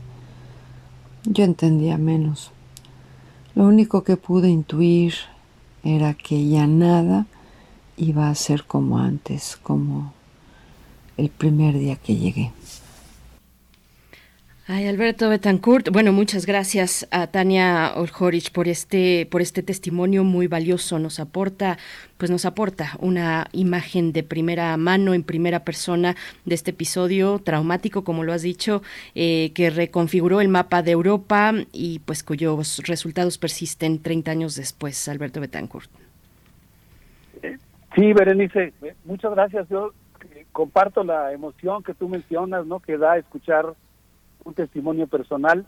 Tuvimos el enorme gusto de, poder asistir a la filmación de, algunas escenas de la película 1938 en Palacio Nacional, de disfrutar de la gentileza, la amabilidad de Sergio Kovic durante la filmación de toda su familia y en algún momento a la hora de la comida tuvimos oportunidad de platicar con Tania y ella nos estuvo contando de su experiencia ese día que se cañoneó la Duma y desde entonces tenía yo muchísimas ganas de, que ella nos compartiera su testimonio y agradezco muchísimo que se haya tomado el tiempo para, para compartir con nosotros esa vivencia. Eh, pues quisiera ahora, si les parece bien, eh, tratar de evocar algunas ideas de una representación de lo que ocurrió durante la perestroika un poco más crítica, la versión de Ernst Mandel, en un texto que se llama La irrefrenable caída de Mikhail Gorbachev, que pues tiene la virtud de haber sido publicado en el año de 1992 cuando los acontecimientos estaban en curso. Incluso todavía no ocurría este episodio del que nosotros estamos hablando y sin embargo ya como era costumbre Ernst Mandel pues eh, hace una un análisis realmente profundo, interesante. Él dice que el líder soviético cayó víctima de una paradoja, tratar de reformar el sistema sin la participación de millones de trabajadores. La crisis, señala, venía de tiempo atrás, ya había estancamiento y sobre todo pues existía la imposibilidad de mantener simultáneamente la carrera armamentista nuclear. Yo aquí hago un paréntesis para decir que algunos estrategas franceses, por ejemplo el almirante Boffre, señalan que una de las razones fundamentales de la caída de la Unión Soviética fue justamente una política militar seguida por la OTAN llamada la estrategia logística, que consistió en obligar a la Unión Soviética a desarrollar eh, un gasto militar extraordinario que le impidió satisfacer las necesidades de su población. En ese sentido, bueno, pues eh, era difícil, dice Mandel, regreso a, al comentario sobre su texto, pues poder mantener simultáneamente la carrera armamentista nuclear, los privilegios de la burocracia, eh, incrementar o por lo menos mantener el nivel de vida de la población y modernizar la economía. Dice, dice el gran Mandel que mientras los bienes básicos escaseaban, las mafias políticas acapararon y encarecieron los productos y finalmente en octubre de 1991 la explosión de precios volvió inviable el gobierno de Gorbachev. Dice Mandel que el último Rukavaditi soviético hizo concesiones y traiciones para aliviar la presión internacional sobre la Unión Soviética. Y viene una parte que me gusta mucho de su lectura. Híjole, ¿cómo, ¿cómo me va gustando esta visión eh, trotskista de los, de los acontecimientos internacionales, particularmente de este? Eh, dice Mandel que Gorbachev aceptó acuerdos contra, revolucionar, contra revolucionarios en torno a Cuba, Nicaragua, Sudamérica y Medio Oriente. Y continuó en ese sentido las traiciones que Stalin había hecho contra España, Yugoslavia, Grecia e incluso contra las irrupciones populares en Francia en 1944-48, en Italia en 68-69, en China, Vietnam, Cuba y Portugal. Sin embargo, dice Mandel, y me gusta mucho su visión equilibrada, pues también hay que reconocer que al interior, Gorbachev y la Glasnost redujeron el número de presos políticos, concedieron algunas libertades liberales, el pluripartidismo, el derecho de organización de la sociedad civil, el derecho de manifestación y el derecho de huelga. Y por cierto, pues menciona que hubo un periodo profuso de, de huelgas eh, en toda la Unión Soviética y que Gorbachev tiene el mérito de no haber reprimido ninguna de ellas. En agosto de 1991, los golpistas defendieron muy mal su causa, aquellos que estaban preocupados por la caída del socialismo, no defendieron lo mejor y más profundo que tenía este sistema, sino justamente sus peores rasgos, eh, la burocracia, la restricción del derecho de huelga, y pues eh, se echaron encima a los únicos que podían haberlo respaldado, a los trabajadores.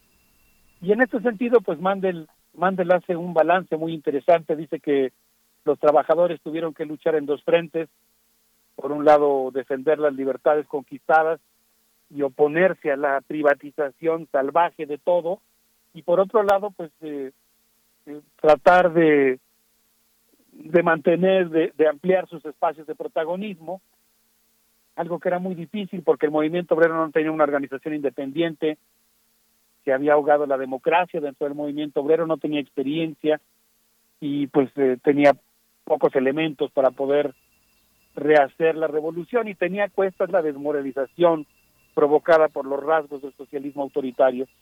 Así que Boris Yeltsin encabezó una alianza eh, con una burocracia privatizadora dice que al principio pues había una cierta división entre lo que él llama la lumpenburguesía y la nomenclatura tradicional, pero que paulatinamente se fue desdibujando la frontera entre ambas, se formó una especie de lumpenburguesía rusa y pues eh, paulatinamente pues las cosas se fueron complicando hasta llegar a un momento en el que rápidamente 50 millones de rusos quedaron en el desempleo y comenzó una abrupta descomposición de la moral, el gobierno y el nivel de vida.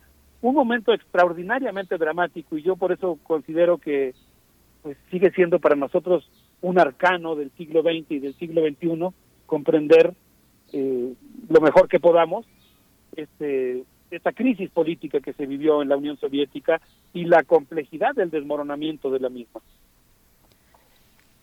Ay, Alberto Betancourt, bueno, hay comentarios en redes sociales, por supuesto. Eh, eh, Darío Trujano nos dice, bueno, eh, cita lo que en su momento Fidel Castro dijo, no saben lo que les espera.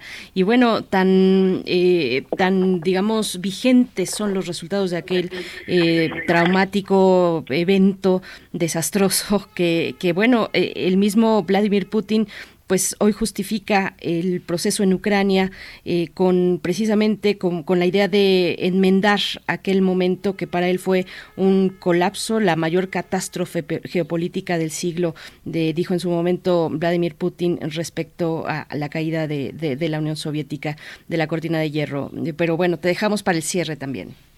Gracias. Sí, Vladimir Putin califica como la peor tragedia geopolítica la política de Mikhail Gorbachev como vemos evidentemente él responde de otra manera.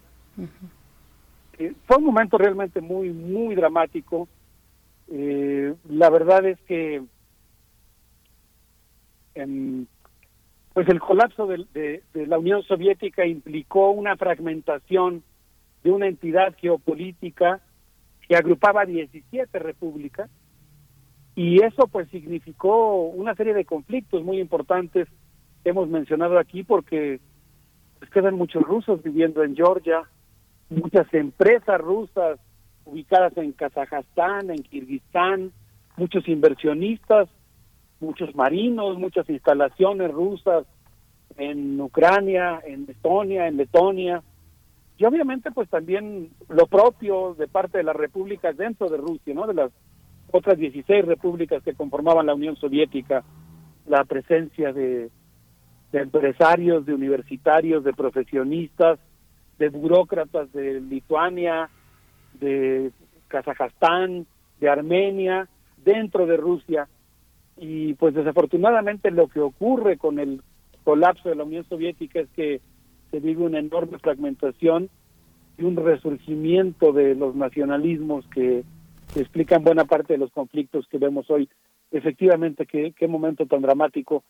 Y pues no sé, yo pienso que es muy, muy interesante y necesario eh, contar y revisitar la historia del socialismo para entender el mundo en el que vivimos hoy.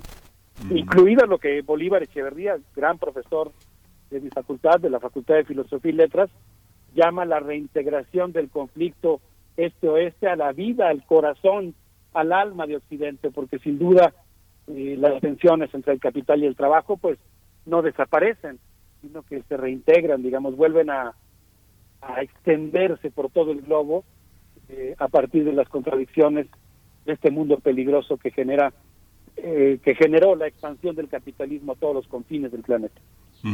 Y esta idea, Alberto, de mm, finalmente el leninismo fijó en este libro paradigmático que se llama ¿Qué hacer?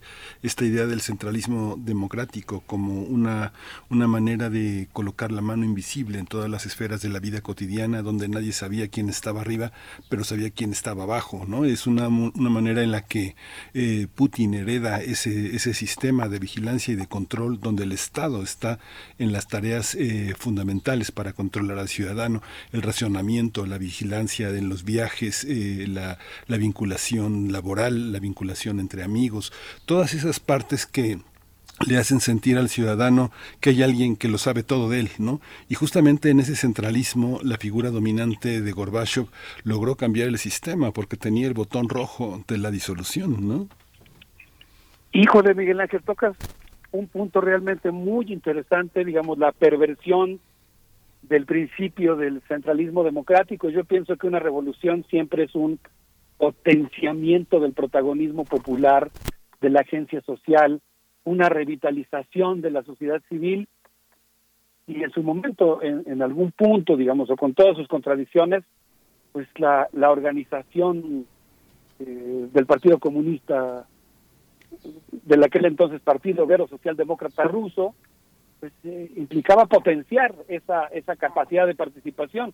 Hay que destacar que la Unión de Repúblicas Soviéticas Socialistas, la SSR, pues era ante todo una unión de repúblicas soviéticas antes que socialistas, es decir, que le otorgaba un enorme papel a los consejos obreros y campesinos en la dirección de la vida social. Ahí había, sin lugar a dudas, y pienso que se encuentra claramente en la obra de Lenin, una conjunción entre democracia y socialismo.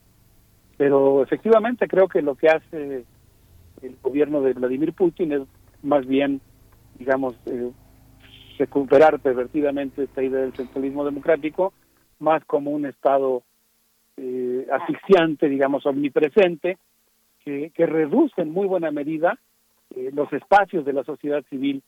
Y en ese sentido, pues claro, tenemos una especie de capitalismo autoritario, aunque mucho más centralizado en relación a la feudalización de las oligarquías que había ocurrido durante el periodo de Yeltsin.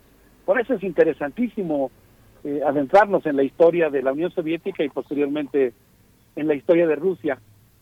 Es, un momento muy contradictorio. Estaba yo visitando una, una película, ASA, que se produjo precisamente en 1987. Es una de las primeras películas en las que irrumpe el rock.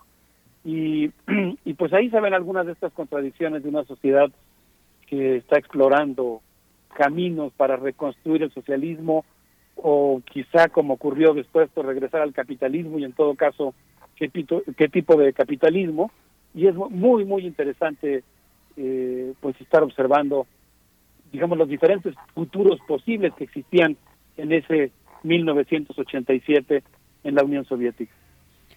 Pues muchas gracias por eh, esta reflexión con muchos elementos esta mañana. Doctor Alberto Betancourt, ¿nos vamos a despedir con alguna propuesta musical? Sí, quisiera proponerles que escuchemos justamente un fragmento del soundtrack de la película Asa de Sergei Solovyov. Eh, ahí vamos a escuchar algunas notas de rock. Eh, es una película interesante en ese sentido no si hay un momento donde un militar se acerca a un grupo de rock y le pide que toquen algo para los marinos, que los para los aviadores eh, soviéticos y los y los músicos tocan una una rola así medio oscura, medio dark. Eh, no sé, digamos, hay que leerla en el contexto de lo que estaba ocurriendo en la Unión Soviética como algo, como una incipiente manifestación de, de cosas nuevas que no, que no se veían antes en el cine soviético y vamos a despedirnos si les parece bien con un poquito de rock. No, no, no esta pieza a la que yo aludía, sino una con la que empieza eh, la, película, en la que pues hay una fiesta donde los jóvenes eh, rusos comienzan a bailar y a tocar un poco de rock. A ver qué les parece. Me gusta platicar con ustedes, Berenice Miguel Ángel, y saludar a nuestros amigos de la comunidad universitaria. Gracias, Alberto Betancourt. Ya estamos escuchando. Y bueno, rápidamente, antes de que se nos vaya el tiempo, atención a la información ante el estado de salud de, la reina Isabel II. Eh, hay información, bueno, está delicada y bueno, se espera eh, que, la BBC, que la BBC precisamente, pues eh, vaya dando y soltando información respecto a su estado de salud. Mientras tanto, nos quedamos con esta propuesta musical de los mundos posibles. Vamos a escuchar.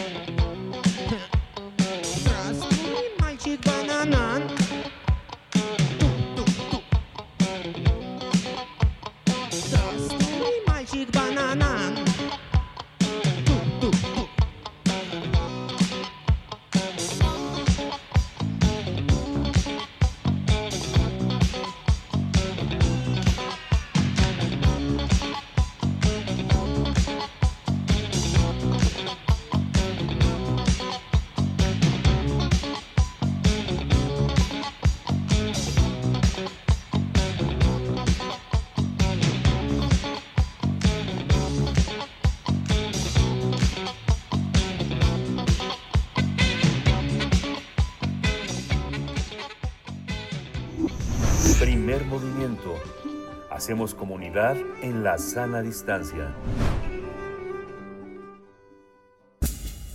Libertad. Seguridad. Salud. Identidad. Alimentación. Libre desarrollo de la personalidad. Educación. Pensar nuestros derechos humanos. Damos la bienvenida a Jacobo Dayan. Ya nos acompaña a través de la línea esta mañana. Es director del Centro Cultural Universitario Tlatelolco para hablar de este gran tema, la militarización de la seguridad en México. Eh, corre la iniciativa, ya fue aprobada en Senado en comisiones y pasa al Pleno para su discusión. La iniciativa que ha enviado el presidente de la República para trasladar a Guardia Nacional a Sedena. Jacobo Dayan, buenos días, bienvenido. ¿Qué tal, Berenice? Buenos días, Miguel Ángel, ¿cómo están? Hola, Jacobo, buenos días. Gracias, Jacobo, te escuchamos. Sí, pues me parece que, digo, ya muchos ha discutido y hablado sobre pues, estas dos iniciativas que en estos días pues, bueno, eh, se estuvieron discutiendo mucho, uno eh, por el tema de la Suprema Corte y el otro en diputados y senadores, que son los temas de la prisión preventiva oficiosa y de la eh, el traspaso de la Guardia Nacional a la Sedena. Pero me parece que hay un análisis que no se, no se ha hecho o no lo, no lo he visto yo mucho. Es decir, estas dos reacciones del actual gobierno, que hay que decir, no son nuevas, es decir, eh, tenemos ya tres exenios donde tanto Felipe Calderón como Enrique Peña Nieto y ahora Andrés Manuel López Obrador recurren a estas dos figuras, a la prisión preventiva oficiosa y a los militares en tareas de seguridad, sin abordar el problema de fondo. Es decir, si la prisión preventiva oficiosa fue creada, se realizó bajo la lógica de que las fiscalías y el Poder Judicial no estaban haciendo el trabajo que deberían de estar haciendo y ante la ineficacia, hace muchos años se hablaba de la puerta giratoria, ahora se habla, habla de que ya la puerta está abierta, ante la ineficacia de, de el- todo el aparato de justicia, se recurre a esta figura intentando eh, contener a supuestos criminales o presuntos criminales eh, en prisión sin ser todavía juzgados. Eh, sabemos por las cifras que la gran mayoría de las personas que están en prisión por este tipo de delitos incluso son personas que ni siquiera pertenecen al crimen organizado, pero es una reacción del Estado mexicano ante la inoperancia de todo el Poder Judicial. Es decir, en México tres administraciones han decidido encarcelar antes de averiguar, porque si se sigue el procedimiento, la debacle del aparato de justicia hace que criminales eh, no fueran eh, procesados de manera correcta.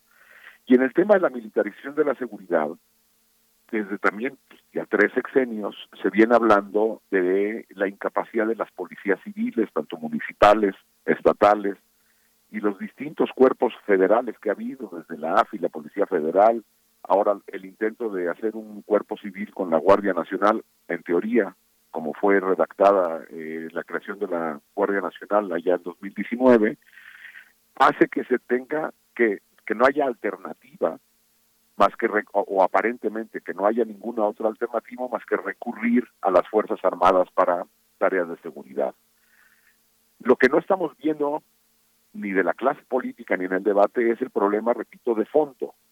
Es decir, si se, si se recurre a la prisión preventiva oficiosa porque no sirve el aparato de justicia, la clase política mexicana, ahora el gobierno de Andrés Manuel López Obrador, pretende mantener la prisión preventiva, ese parece ser su, su, su deseo, ¿no? Eh, mantener la prisión preventiva oficiosa sin resolver el problema del aparato de justicia. Es decir, no hay nada en la mesa que se, donde se esté diciendo esta medida evidentemente es violatoria de, la Constitución y de derechos humanos y en un plazo de tantos de tanto tiempo tendremos un aparato de justicia sólido.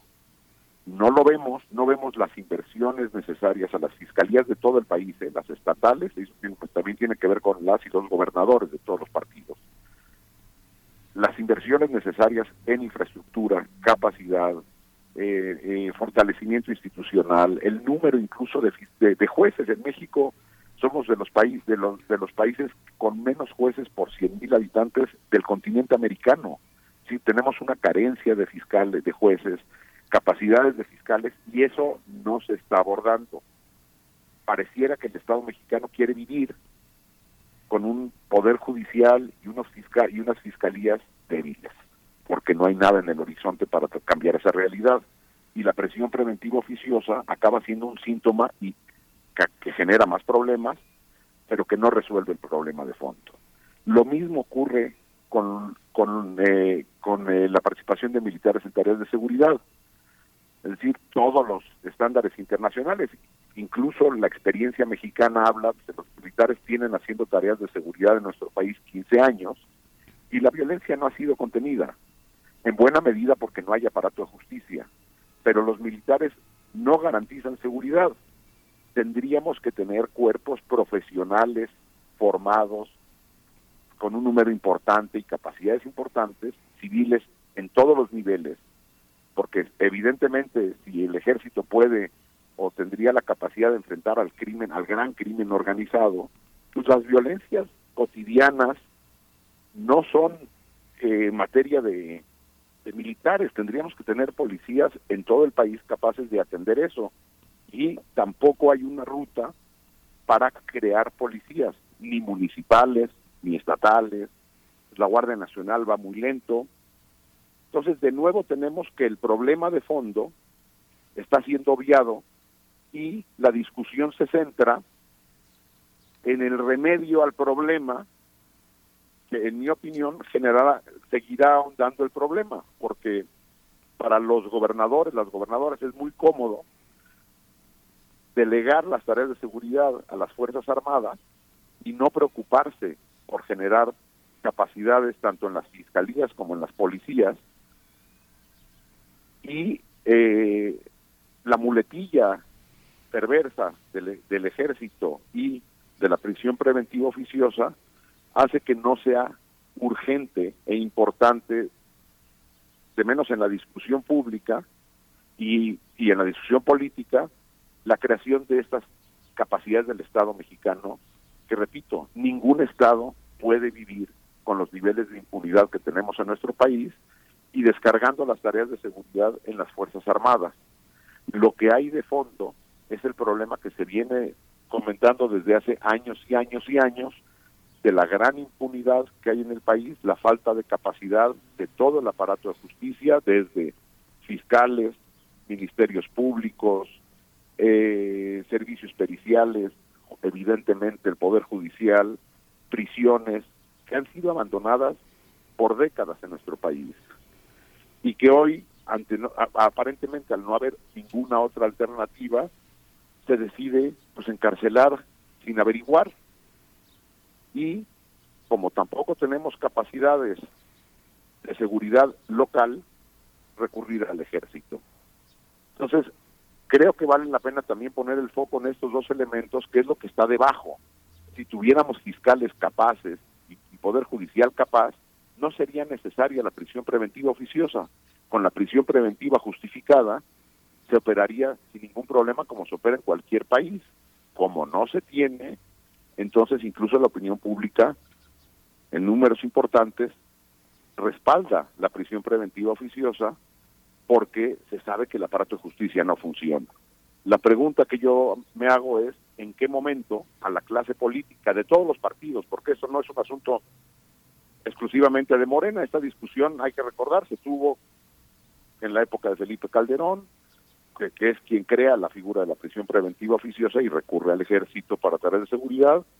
Se profundizó con Enrique Peña Nieto, también recuerden, hay que recordar esta ley de seguridad interior, por ejemplo, y otra vez se vuelve a profundizar aún más con el gobierno de Andrés Manuel López Obrador. Y bueno, pues de seguir así, quien sea presidente o presidente el próximo sex- sexenio, al tener más problemas en este país, porque ni la prisión preventiva resuelve los temas de justicia, la oficiosa, resuelve los problemas de justicia, sino genera más injusticia, y los militares no garantizarán la seguridad pública como se ha aprobado, pues seguramente el próximo sexenio tendremos un, una profundización mayor de estas medidas porque no se atiende el asunto de fondo. Pues eh, el remedio se traslada a la sociedad, por lo que entiendo que, que estás comentando, el, re- el remedio recaerá en la sociedad, lo pagamos con prisión preventiva oficiosa, con militares encargados de seguridad pública. ¿Cómo, eh, ¿Qué esperas para la discusión en el Pleno del Senado, Jacobo Dayan? ¿Perdón? ¿Qué, qué esperas para, para esta iniciativa que ya fue aprobada en comisiones, se va al Pleno? ¿Qué esperas para esa discusión? Eh, eh, pues habrá que ver, digo, evidentemente por lo que se ve es que el PRI está dividido y probablemente pase, pero repito, eh, eh, eventualmente llegará la Suprema Corte de Justicia si es que se aprueba. Hay que recordar la ley de seguridad interior tardó casi un año en llegar a la, en que la Suprema Corte tuviera una resolución y al final cuando la tuvo pues fue eh, revocatoria. Ocurrirá lo mismo porque de facto ya está operando la Guardia Nacional como si fuera parte de la Sedena. Entonces, lo único que, eh, que sí es grave es formalizar legalmente la inoperancia del Estado mexicano. Y entonces, como en la realidad ya opera así, no puede ser el argumento, pues entonces ya no queda de otra más que adecuar la ley a la realidad, porque entonces pues habría que legalizar la corrupción y legalizar todas cosas que ya ocurren. Repito, si no se atiende el problema de fondo, seguiremos discutiendo esto, como ya llevamos tres sexenios, pues lo seguiremos discutiendo el cuarto, el quinto y el sexto. Sí, es tremendo, tremendo. Es, un, es, una, es una cuestión como pareciera como un callejón sin salida si no hay medidas eh, alterna- al- alternativas a la, al callejón institucional en el que estamos metidos todos, porque todos somos, todos podemos, todos somos víctimas potenciales, ¿no? Correcto. Y bueno, repito, el problema de fondo es la incapacidad del poder de- del aparato de justicia y de las policías civiles locales. No hay nada en el, en el horizonte que nos haga vislumbrar que esto a corto o mediano plazo podrá ser resuelto. No hay nada, absolutamente nada que apunte en esa dirección. Vamos a ver cómo se da esta discusión en el Pleno del Senado de la República. Jacobo Dayan, eh, gracias por estas reflexiones, por poner estos puntos importantes a la reflexión eh, que nos acompaña esta mañana. Muchas gracias y en 15 días nos encontramos. Igualmente, abrazo, hasta luego.